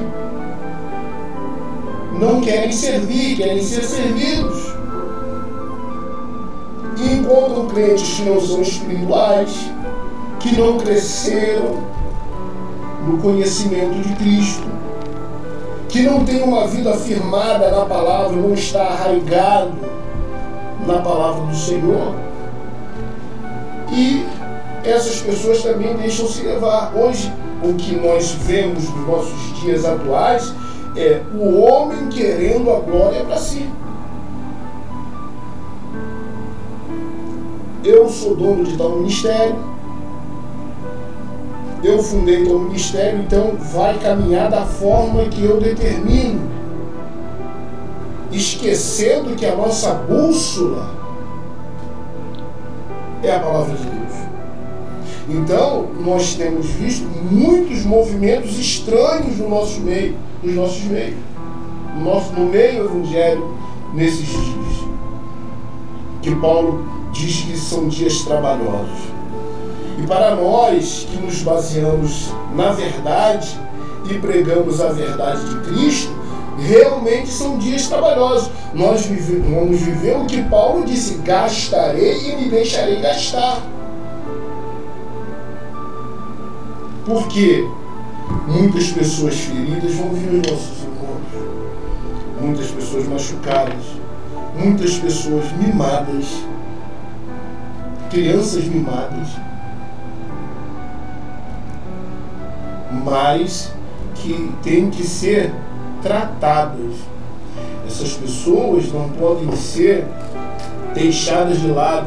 Essas pessoas não podem ser deixadas para trás. Essas pessoas têm que ser tratadas com o verdadeiro alimento, que é a palavra de Deus. E aí, amado pastor Hélio, é, é, Judas vai falar, Judas vai falar no seu, na sua carta, no versículo 12, a respeito dessas lideranças. Paulo fala a respeito dos crentes que não são espirituais, que são como crianças, mas Judas vai falar a respeito dessa liderança, desses últimos dias, dos nossos dias contemporâneos. Esses homens são como rochas submersas em vossas festas de fraternidade, banqueteando-se juntos, sem qualquer recato, pastores que a si mesmo se apacentam, nuvens sem águas, impelidas pelo vento, árvores em plena estação dos frutos destes, desprovidas duplamente e mortas e desarraigadas. Aí Judas continua aqui. Ondas bravias do mar que espumam as suas próprias sujidades, estrelas errantes para as quais tem sido guardada a degridão das trevas para sempre. Então, Judas fala de uma liderança sem compromisso. Qual é o compromisso de muitas lideranças nos nossos dias? É consigo mesmo. É com as suas vontades, com seus desejos, com seus deleites. A glória para si, trazer o povo não uma verdadeira adoração, mas uma verdadeira idolatria. Nós temos vivido dias de idolatria. Algumas lideranças no meio evangélico. Então, há uma necessidade do crente ele se voltar para Deus, do crente ele se voltar para a Bíblia, que é a palavra de Deus. Tá? Para que para que ele tenha um encontro com a verdade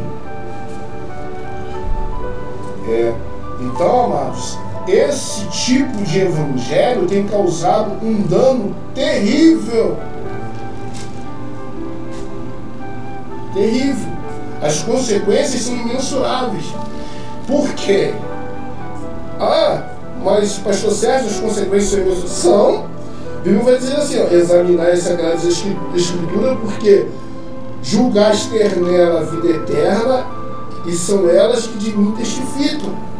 Então, amados, os, o que, de forma é, até grosseira de falar, né, para que, que as pessoas vão entender, o que está em jogo nessa situação é a vida eterna.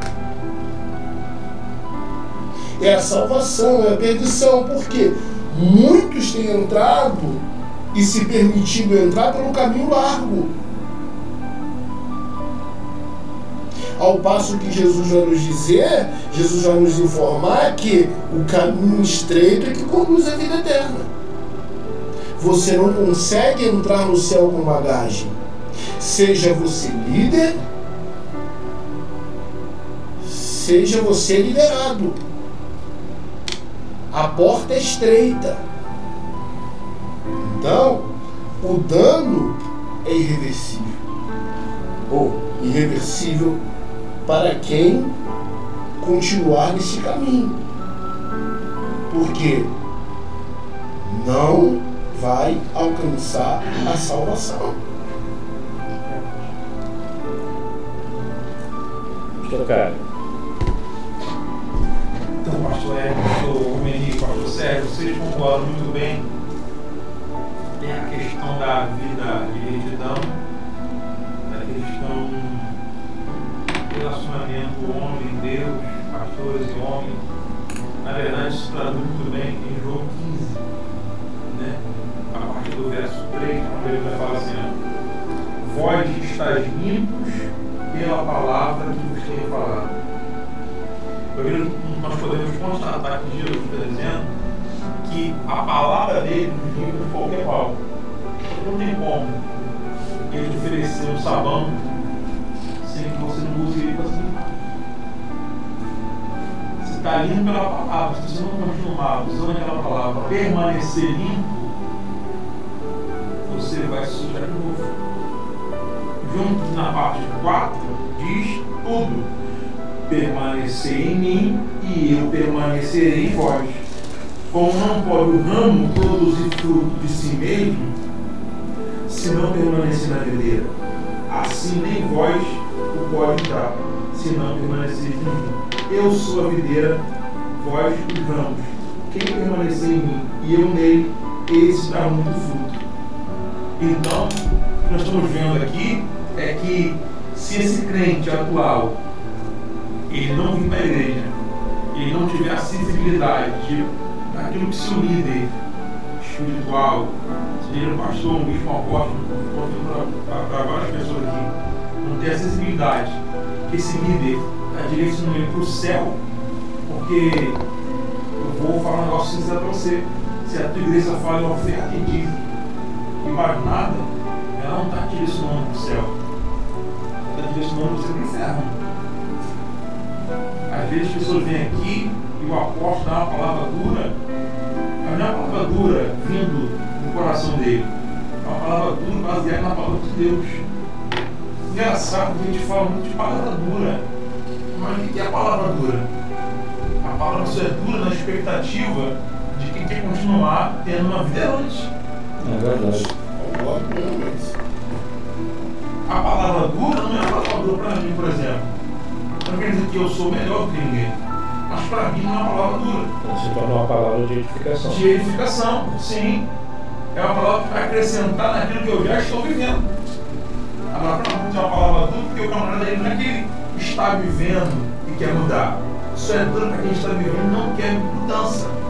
Então ele quer algo, pastor Sérgio, pastor Domingo, pastor Hélio, nosso mediador. Ele quer algo que conforte o coração dele, conforte o corpo dele, o espírito dele. Ele quer algo que deixe ele na zona que ele quer ficar. O evangelho, infelizmente, não é de comodismo. Ainda mais agora no século XXI, aonde nós estamos próximos da vida de Jesus. E Deus que ninguém sabe a hora nem o momento, somente o Pai. Mas está próximo. Você pegar a Bíblia e analisar, você vê que está mais próximo que há 10 anos atrás. Sim ou não? Não. Então está próximo. E essa pessoa precisa se atentar. Porque a parte C desse versículo, a parte B desse versículo de número 5, 15, 5, olha o que ele diz: sem mim nada podereis fazer. Ou seja, eu ser Jesus, sou só um ramo desligado da árvore, ou seja, eu não dou fruto, eu não cresço, eu não tenho expectativa, eu não tenho vida. A tendência de eu pegar uma, um, um ramo e arrancar, quebrar o galho, a tendência desse galho é secar, é morrer. A tendência desse galho é virar um pedaço de pau. E após que ele seca, ele, apodrece. Apodrecendo, ele vai desmanchar, ele vai sumir, ou seja, ele vai deixar de existir. Então, essas pessoas que estão nos ouvindo agora, ela tem que entender que Jesus é árvore. Por mais que o líder dela não dê a atenção necessária na palavra para ela, ou se ela está pensando em parar em desistir, ou está fraca, ou está dando mais atenção ao pecado, à carne, que as coisas, do que o espírito está pronto, mas a carne é fraca. Se você deixar a carne te dominar, você não vive no mundo espiritual, você vive no mundo carnal onde tem um mundo espiritual. Deixar a carne aqui, ó. Estou sentindo o meu braço aqui. Então o espírito está pronto e a carne? A carne é fraca. Então essa pessoa tem que entender que ela não pode estar desligada de Cristo. Isso é assunto até com outro debate. Porque tem gente que ele está na igreja, mas ele não é igreja. Às vezes, pastor Hélio, não é que o, não é que o pastor, essa pessoa, não prega a verdade. Porque essa pessoa não quer viver em santidade, não quer viver em retidão. Ela não quer se arrepender. Ela quer fazer parte. Ela quer ter o status, eu estou na igreja tal, na igreja do fulano, do ciclano, mas ela não é igreja, ela não é parte do corpo de Cristo. É como João 15 está dizendo aqui, ó. Se vós permanecer em mim, eu permanecerei em vós. Se o Espírito Santo faz parte da Trindade Santa, que é o Pai, o Filho e o Espírito Santo, todos os frutos do Espírito Santo, se Jesus disse que ele está em mim e eu estou nele, se o Espírito Santo habita em mim, eu tenho que gerar frutos do Espírito Santo de Deus. Como é que pode a pessoa falar que ela é, está na igreja, está firme, e o espírito de depressão está tomando a alma dela? Uma coisa que ela está firme, você está enganando a si mesmo. Mas que ela está firme, se casamento acaba tudo sendo acabado. Então essa pessoa precisa entender que se Jesus está nela, do jeito que ela está, não pode continuar. Ah, pastor Caí e os pastores? Os pastores é bem fácil e simples de comentar, porque o pastor é diferente. Pastor ele foi alguém que ele foi membro, ele levantou a mão para Jesus, ele foi membro, ele se batizou, ele foi um obreiro, ele foi um diácono, ele foi um presbítero, ele foi alguém que foi moldado por etapas. Por existe ninguém que foi o pastor, obreiro e pastor. Mesmo pastor, não. Ele passou por etapas. Porque etapas vão formando caráter, etapas vão formando opinião, uma, uma opinião, etapas vão fazendo você um homem muito melhor do que você era antes. Vai dizer que o presbítero Hélio, o pastor Hélio não é bem melhor do que o presbítero Hélio, com certeza. Quer dizer que o presbítero Sérgio é bem melhor do que que o pastor Sérgio não é bem melhor do que o presbítero Sérgio. Com certeza, porque se vai galgando patamares. E ele está em Jeremias 23, 25. Não precisa você ler muito. O texto começa assim, ó. Ai. De novo. Ai. Dos pastores que destroem e dispersam as ovelhas do meu pasto. Mas peraí, pastor Carlos, essa pessoa está fraca dentro da igreja. Sim. Mas entende uma coisa, você está fraco dentro da igreja. Você está dentro da igreja, mas está disperso de Cristo. Não é que você saiu da igreja, você está na igreja. Você está no templo, vamos lá, templo. Você está na casa, construída pela mão do homem. Mas você está disperso de Cristo, você não está no parte de Cristo. E a Bíblia, e assim, ó. Portanto, assim diz o Senhor, Deus de Israel, acerca dos pastores que apaceiam do meu povo. Vós dispersastes as minhas ovelhas, e as afugentastes e não as visitais. Eis que visitarei sobre vós a maldade das vossas ações, diz o Senhor. E eu mesmo concluirei o resto das minhas ovelhas e de todas as terras, para, que, para, para onde a, a estiver afugentado, eu as farei voltar aos seus apriscos, e frutificarão, e se multiplicarão. Ou seja, quando você volta para o seio de Cristo, a sua vida se multiplica, você frutifica, você, você volta a ser alguém, tanto na, na sociedade quanto no mundo espiritual. Ed, pegando aqui. Essa pessoa precisa voltar a ser alguém. Porque senão ela está volta e rompe de novo. Ela está seca, morrendo, como se fosse uma, uma, um pedaço de ramo quebrado de uma árvore. E esse pastor que conduz essa ovelha ao erro? A própria texto diz, ai desses pastores. Então isso aí vai ser Cristo depois. faz. Não, em cima que você estava falando, você trouxe uma palavra muito interessante que pode ver que em próprio João 15,2 vai dizer: ele tira aquele ramo que não dá fruto e ele limpa, ele limpa aquele que está para que dê mais fruto. O que quer dizer se limpar? É você trazer uma verdade para? Para que a pessoa se limpe mais ainda que já está. O interessante é você se limpar cada dia mais. Ele limpa aquele que já está limpo, para que dê mais frutos. Então a limpeza é até mesmo para nós que somos cristãos, para cada dia se limpar mais, para que dê o que? Mais frutos. E tira aquele que não dá. E o que está, ele limpa mais para que dê mais fruto, é para dar mais ainda. Paulo A vai, limpeza para dar mais frutos ainda. o apóstolo Paulo vai falar em Efésios 5, versículo 14, diz assim, pelo que ele diz, desperta tu que dormes, levanta dentre os mortos e Cristo te iluminará. Então é sinal que muitos do nosso meio estão dormindo no sono na indolência. É necessário ser despertar. Interessante nós temos visto aí como consequência dessa desvirtualização da, da mensagem que devemos seguir, conforme a Bíblia, que é a mensagem que prega arrependimento, salvação, né, transformação. Nós vemos é, uma vida não só de erro, mas como o pastor pontuou no início aqui, você, ao invés de deixar de viver no pecado, você vai passar a viver numa iniquidade, vai continuar vivendo ali na prática dos erros, na prática do pecado, vai deixar de viver no melhor de Deus, vai deixar de viver, gozar com Deus da, daquilo que a palavra né, nos diz, né, se você quiser, se você der ouvidos àquilo que a palavra diz, nós comeremos ou viveremos no melhor dessa terra. Tudo isso por causa de falta de entendimento daquilo que a palavra nos diz. Nós temos que buscar de Deus a pregação da verdade. Se nós estamos num local, eu entendo o seguinte, se nós estamos num local onde eu estou entendendo que aquela pregação, aquela palavra não está me levando ao confronto comigo mesmo, não está me levando a uma mudança, não está mexendo com o meu interior, alguma coisa está errada.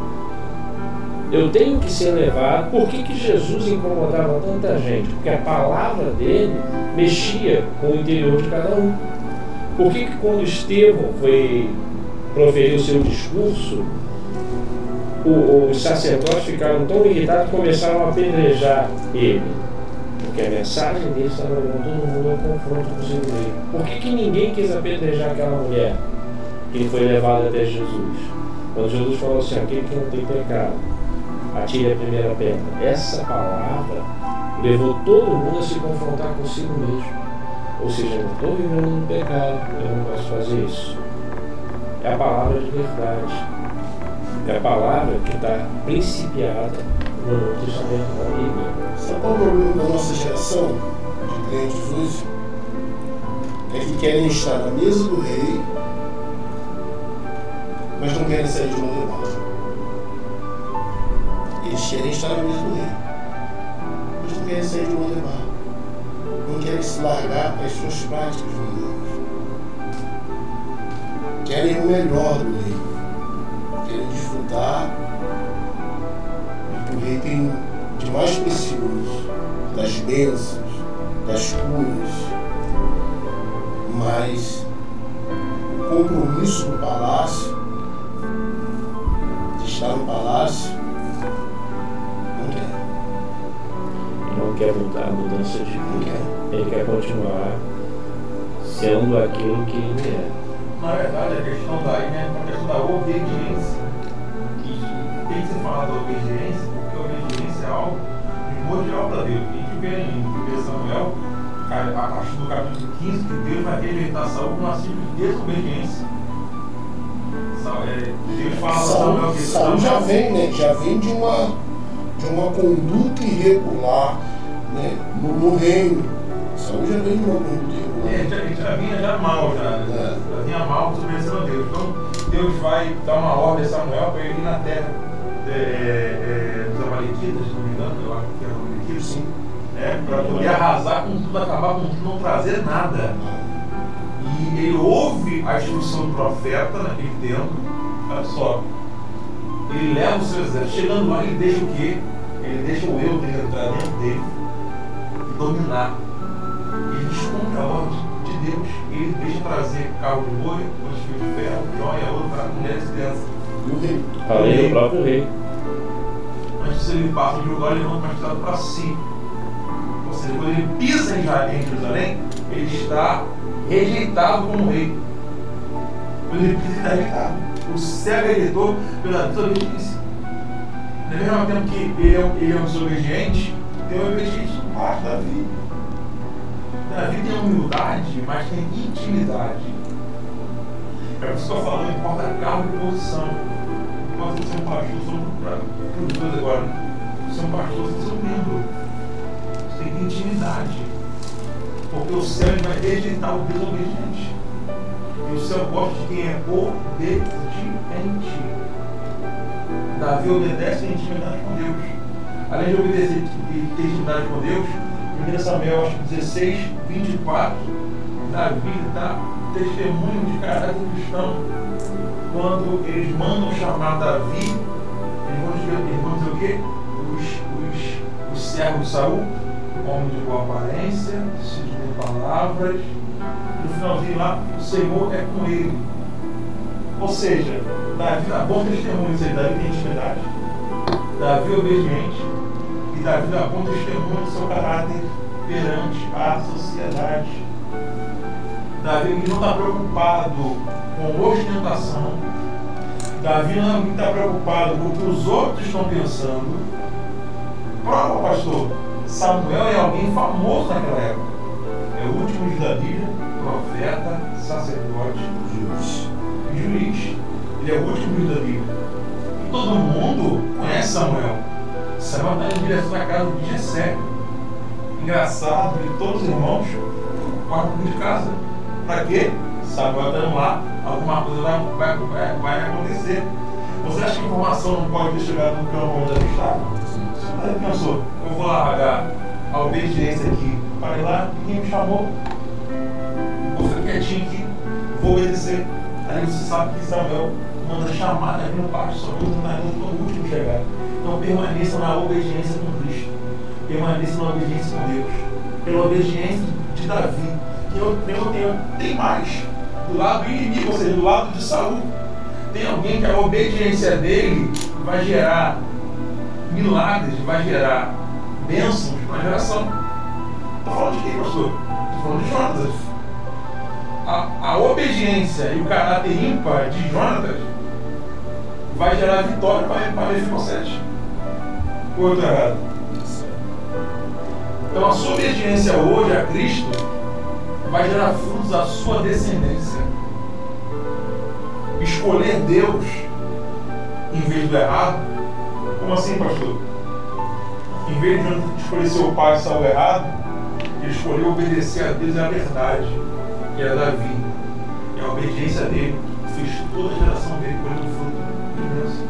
A sua obediência hoje a Deus vai fazer a sua geração receber milagre. Só para fechar aqui rapidinho essa minha fala aqui. Tá, é engraçado quando a gente vai falando, as coisas vão vindo na nossa mente.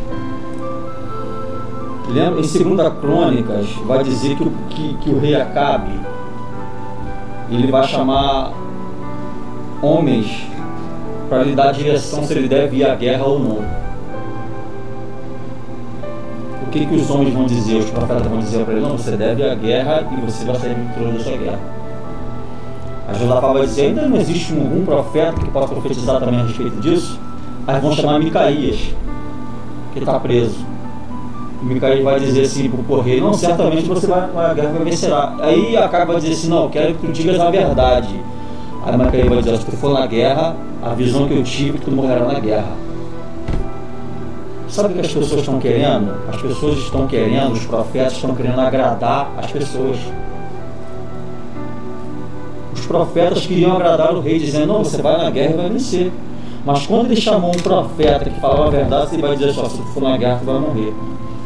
Aí acaba. se você perceber, Acabe, que é quem vai receber a profecia, ele sabe quem fala a verdade. Exatamente. não, esse camarada só profetiza, começa a Coisa boa, exatamente. Aí, Micaías profetizou, ele reconheceu que Micaías não estava sendo sincero porque ele sabia. O que acontece? Então você vê que os menti as pessoas, os profetas mentirosos, eles querem só agradar. tentaram agradar a Caio, para dizer, não, você vai lá, eu não rei, você vai, você é vitorioso. Mas Micaías tinha compromisso com Deus. Ele vai dizer, ó, ele vai dizer primeiro, não, você vai vitorioso. Não, fala a verdade, não, se você for, você vai morrer. E a Bíblia vai dizer que ele mandou Micaías para a prisão, só a pão em água. Mas ele estava dizendo a verdade.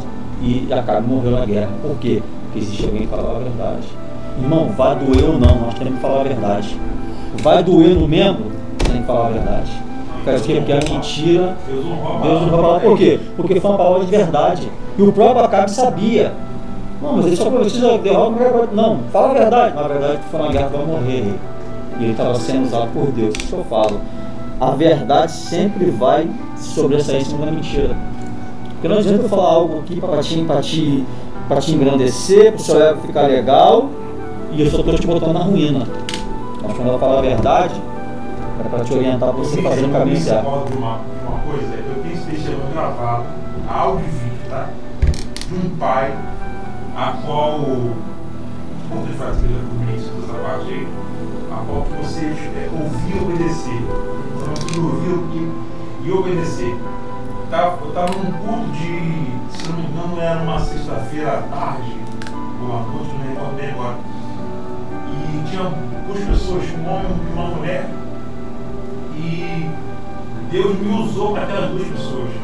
Eu conheci eles, eu falei assim, é, o céu está mandando falar para vocês, é para vocês acabarem com aquela moto naquela casa. Vende aquela moto. Aí ele ficou me assustado. Eu falei, existe essa moto? Ele falou assim, existe sim, pastor. Eu falei, onde está? Cara, vende aquela moto, dá para os outros. Ele, por quê? Eu falei, porque essa moto vai fazer um caixão sair fechado dentro da sua casa. Ele ficou bem assustado. E passou um mês depois, um mês e meio depois, estava pregando um culto normal, não lembrava mais deles. E Deus me usou para uma mulher, estava sozinha no canto direito da igreja, aonde eu falei para ela assim, Santa, levanta, fica de pé, o céu manda dizer para ti, eu estou apagando do seu coração da sua mente o seu sofrimento. Porque o que você tem dentro de você agora é um sentimento de perda. E aquela mulher desmaiou. O profeta tem discernimento das coisas. Ela desmaiou, a sobrina dela quando ela era sentada na cadeira. Quando passou uns 10 minutos, eu pedi para a sobrina não estar aqui, queria contar um testemunho de vitória. E esse homem subiu ao altar e falou assim, eu vim testemunhar a fé do pastor do povo. Ele pode falar, filho. Ele falou assim, eu estive aqui um mês e meio atrás, e o senhor falou para mim assim, vende aquela moto daquela casa, acaba com aquela moto, dá aquela moto, aquela moto vai fazer um caixão, sai fechado dentro da sua casa. Eu falei, fala, filho, falou assim, pastor, hoje faz de sete dias 19 anos perdeu a vida em cima daquela moto. Em cima de uma ponte, no lugar chamado Pissamã. A moto escorregou, derrapou de lado, a moto passou por cima da cabeça do meu filho, matou meu filho de 19 anos. E falou assim, eu ouvi falar em cima, é que aquela mulher do outro lado, não estava do meu lado, se mandou ela ficar de pé, é a minha esposa, mãe do meu filho ela estava apagando do coração dela o mundo inteiro. Dessa volta, para dizer para você que o céu de resposta, o céu de Deus está aberto, pastor Hélio. A pessoa conhece a voz do pai dela. Eu sempre prego isso. Todo mundo aqui teve pai. Sim ou não? Teve pai? Teve pai comigo? Sim. Teve pai? O meu pai, quando ele estava brincando numa outra rua, ele estava subindo só gritinho. Se eu estivesse na outra rua, sabia, meu pai está chamando a gente. E meu irmão, ir embora para casa. Por quê? Porque o filho conhece a voz do pai. Eu sei quando meu pai está falando comigo. E você tem que obedecer a voz do seu pai. Ainda dá tempo dessa pessoa que nos ouve reconciliar com Cristo, ter uma nova vida. Seja você crente, a religião que você for, pecador, dá tempo de você vir para Cristo interessante que, ao falarmos agora desse ponto sobre as consequências da ausência da pregação da verdade, da pregação daquilo que tem que ser pregado nas igrejas, levou a carta igreja de Laodiceia, que começa com Jesus falando exatamente assim para o anjo a essas coisas diz o amém, ou seja, aquele que é a conclusão, que traz a conclusão de todas as coisas. Ele fala assim: a testemunha fiel e verdadeira. testemunha da verdade, que o pastor Caio falou várias vezes aqui, questão de testemunhar. Sim. Fiel e verdadeiro, ou seja, aquele que traz a verdade. E ele fala para a igreja: se eu conheço as tuas obras, que não és frio nem quente. Isso é um texto perigosíssimo. Há poucos dias, ministrando na escola dominical, falei a respeito sobre isso. Frio, morno e quente. Ele continua falando assim: quem me dera fosse frio ou quente, assim porque és morno e nem és quente nem frio, estou a ponto de vomitar-te da minha boca.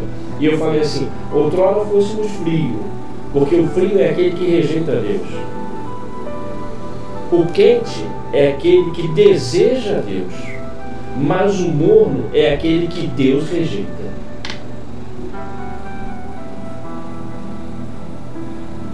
Não é, não é, não é aquele que desejou ou aquele que rejeitou, é aquele que Deus rejeita. É Deus que está rejeitando ele. E nós estamos vendo isso, a respeito, nós não queremos que ninguém caia dentro desse contexto. Então corra para a palavra da verdade, corra ao princípio da pregação do Evangelho, para que venhamos a ser como o texto aqui fala. Né? Eu, é, o líder ele fala assim, ó, quem me dera fosse frio quente, porque és morno e nem és quente nem frio, estou a ponto de vomitar-te da minha boca. Pois diz, estou rico e abastado e não preciso de coisa alguma. Ou seja, eu já estou conformado com o que tenho, com o que preciso, o que eu tenho, o que eu falo é o certo.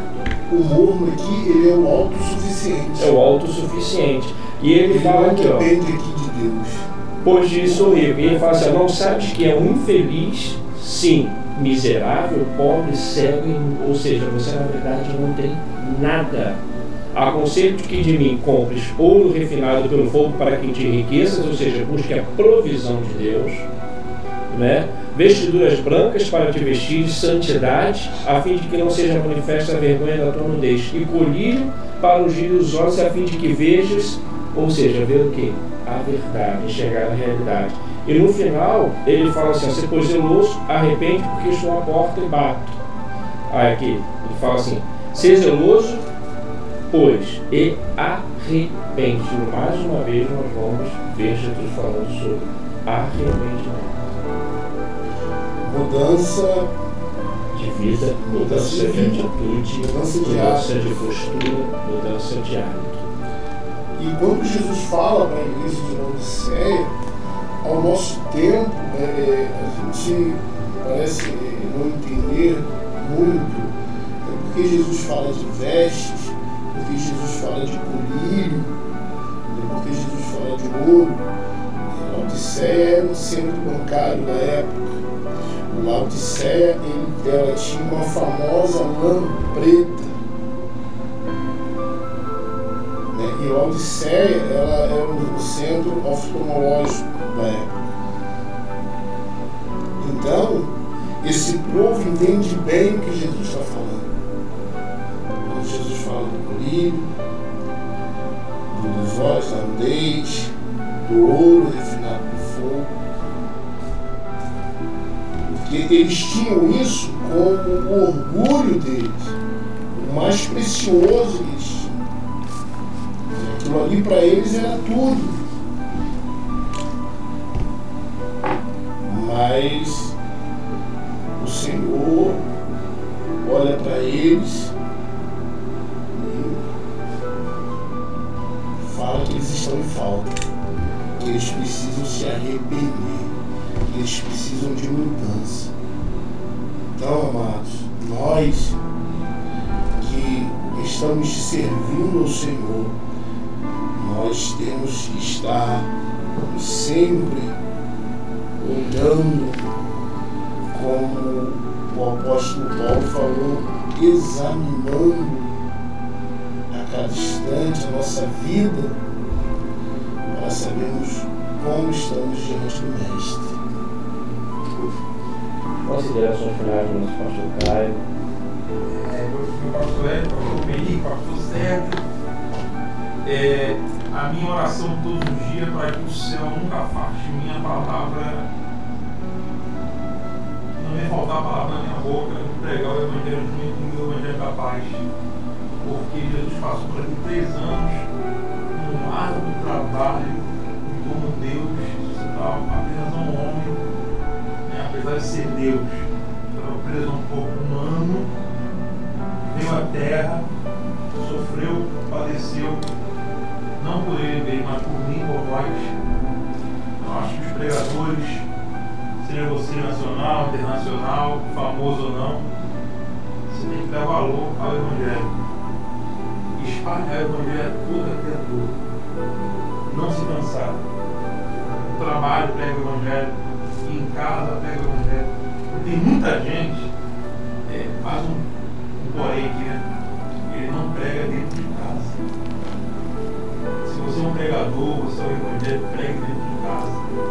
Pregue por osmose, então assim, tem gente que fala assim, ó, para ser crente igual você, eu prefiro todo mundo. Sabe que a pessoa fala isso? Ela não vê o evangelho em você. É muito santo dentro da igreja, mas lá fora tem atitudes pior do, do que um mundano. Então, seja crente de verdade. Faça as pessoas olharem para você e chegar alguém que vai apenas esperar. Alguém que está baseado no Evangelho de Cristo. Pastor, é fácil? Não é fácil. Mas não é impossível. Se fosse impossível, Deus nunca tinha enviado seu filho unigênito por amor de nós aqui para nos salvar. Então, você que está nos ouvindo aí, grite, clame, adore, espalhe o Evangelho, viva Cristo. Viva Cristo. Dá valor a esse nome, ser cristão. Religião de placa, religião, Cristo. Viva Cristo. Amém? Fique na paz, todos aí. Pastor. Bom, primeiramente quero agradecer a Deus pela oportunidade de mais um dia falar da palavra dele, juntamente com os amigos. Quando a gente está entre amigos é melhor ainda. É, que essa palavra possa entrar no coração daqueles que estão ouvindo, que irão ouvir essa, essa, essa, esse debate sadio sobre a palavra de Deus. É, a gente tem que pregar o reino de Deus, o da verdade, que com certeza que quando a gente entra no, na vida com Cristo e a gente abre mão do no, das nossas vontades, nossos prazeres para viver a vida com Cristo, Ele nos recompensa. A Bíblia vai dizer que quando ele chama Mateus Levi, que é o publicano, a Bíblia vai dizer, e, e, e, e Mateus deixando tudo seguiu. O deixando tudo ali quer dizer, deixando tudo que é para trás, começou a viver uma nova vida. Mateus era rico, era cobrador de impostos. Ele não precisava de atrás de Jesus, mas ele foi porque ele viu Jesus algo diferente, mudança de vida. E quando ele vai seguir Jesus, ele deixa tudo aquilo para trás. Vida que fica para trás é para trás, de Jesus para frente é outra vida, é outra vida. Assim também como foi com Pedro, falando de Pedro aqui quase uma hora, ele deixou as redes, deixou a pescaria, deixou tudo foi seguir Jesus. Então que essa palavra possa chegar no coração dos irmãos e entender que o Evangelho é isso. O Evangelho é confronto. O Evangelho é confrontar nossas vidas a cada dia para entrarmos no caminho correto do Senhor Jesus e que Deus possa abençoar cada vida em nome do Senhor. Pastor Sérgio. Amém. Querido amigo, você que está nos ouvindo neste momento, dizer que só há um jeito de você chegar às mansões celestiais é se arrependendo dos seus pecados e aceitando Jesus como o seu único e suficiente Salvador.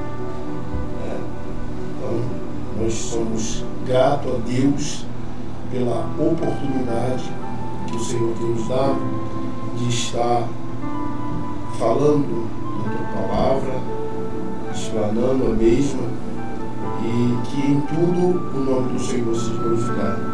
Nós também queremos agradecer ao nosso apóstolo, né, Rafael Ribeiro, nossa bispa Patrícia, que nos tem confiado essa honra de estarmos aqui representando a IPCM nesse, nesse trabalho. Agradecer a Deus pela vida do pastor Hélio, que Deus continue abençoando o irmão Cristo e dando sabedoria para estar conduzindo é, esse, esse trabalho é, aqui na IPCM. Que Deus continue abençoando meus amados irmãos, pastor Caio, pastor Dominique. Continue falando a verdade, a verdade que liberta e que salva. Quero pedir ao nosso pastor que fazer essa oração. pastoral, orando também pela, além da nossa vida, a vida do nosso apóstolo, família. Vamos lá. Soberano Deus, Aleluia. eterno, glorioso Pai. Deus dos patriarcas Abraão, Isaac, Jacó. Pai, eu te entrego no teu mãos. Sim, meu Deus. Mais esse debate, esse podcast, Senhor, foi feito embaixo da cobertura espiritual do nosso profeta maior, apóstolo Rafael Ribeiro e a Bispa Patrícia, sua esposa. Sim, meu Deus. Quero agradecer pela vida dos dois, meu Senhor, porque, Pai, eu creio que através desse podcast, muitas almas e vidas serão alcançadas pelo poder da tua palavra, Senhor. Eu creio que hoje foi gerada uma semente. Semente ela é lançada pelo homem, assim como diz em Marcos 4, 6, mas quem faz brotar e crescer é o Deus Todo-Poderoso. A semente foi lançada por nós, meu Pai. Foi lançada pelo apóstolo, foi lançada pela Bispa Patrícia, mas que vai dar crescimento, que vai brotar e crescer é o Senhor, que é o Deus forte, Deus justo e Deus poderoso. Te agradeço pela vida do pastor Hélio, que é mediador, idealizadores do projeto, junto com outras pessoas como o Cássio e os demais. Agradeço pela vida do meu pai, o pessoal do som, do áudio, do vídeo. Agradeço pela vida do pastor Menique, do pastor Sérgio e pela vida de todos que envolvidos nesse projeto. Assim eu te peço e agradeço em nome do Senhor Jesus Cristo. Amém. E graças a Deus. Amém. Nós estamos por aqui hoje, né? Nosso primeiro trabalho, espero que o primeiro de muitos, né, o início de um projeto visionário da IPCM. Quero agradecer a presença do pastor Caio, do pastor Sérgio, do pastor Dominique, a equipe de produção, né? Bênção vida na nossa vida. Queremos agradecer a presença principalmente de Deus através do Espírito Santo. Dizer que a semana que vem está aqui de volta, Amém. trazendo um pouquinho mais da palavra de Deus para todos. Amém? Fique com Deus.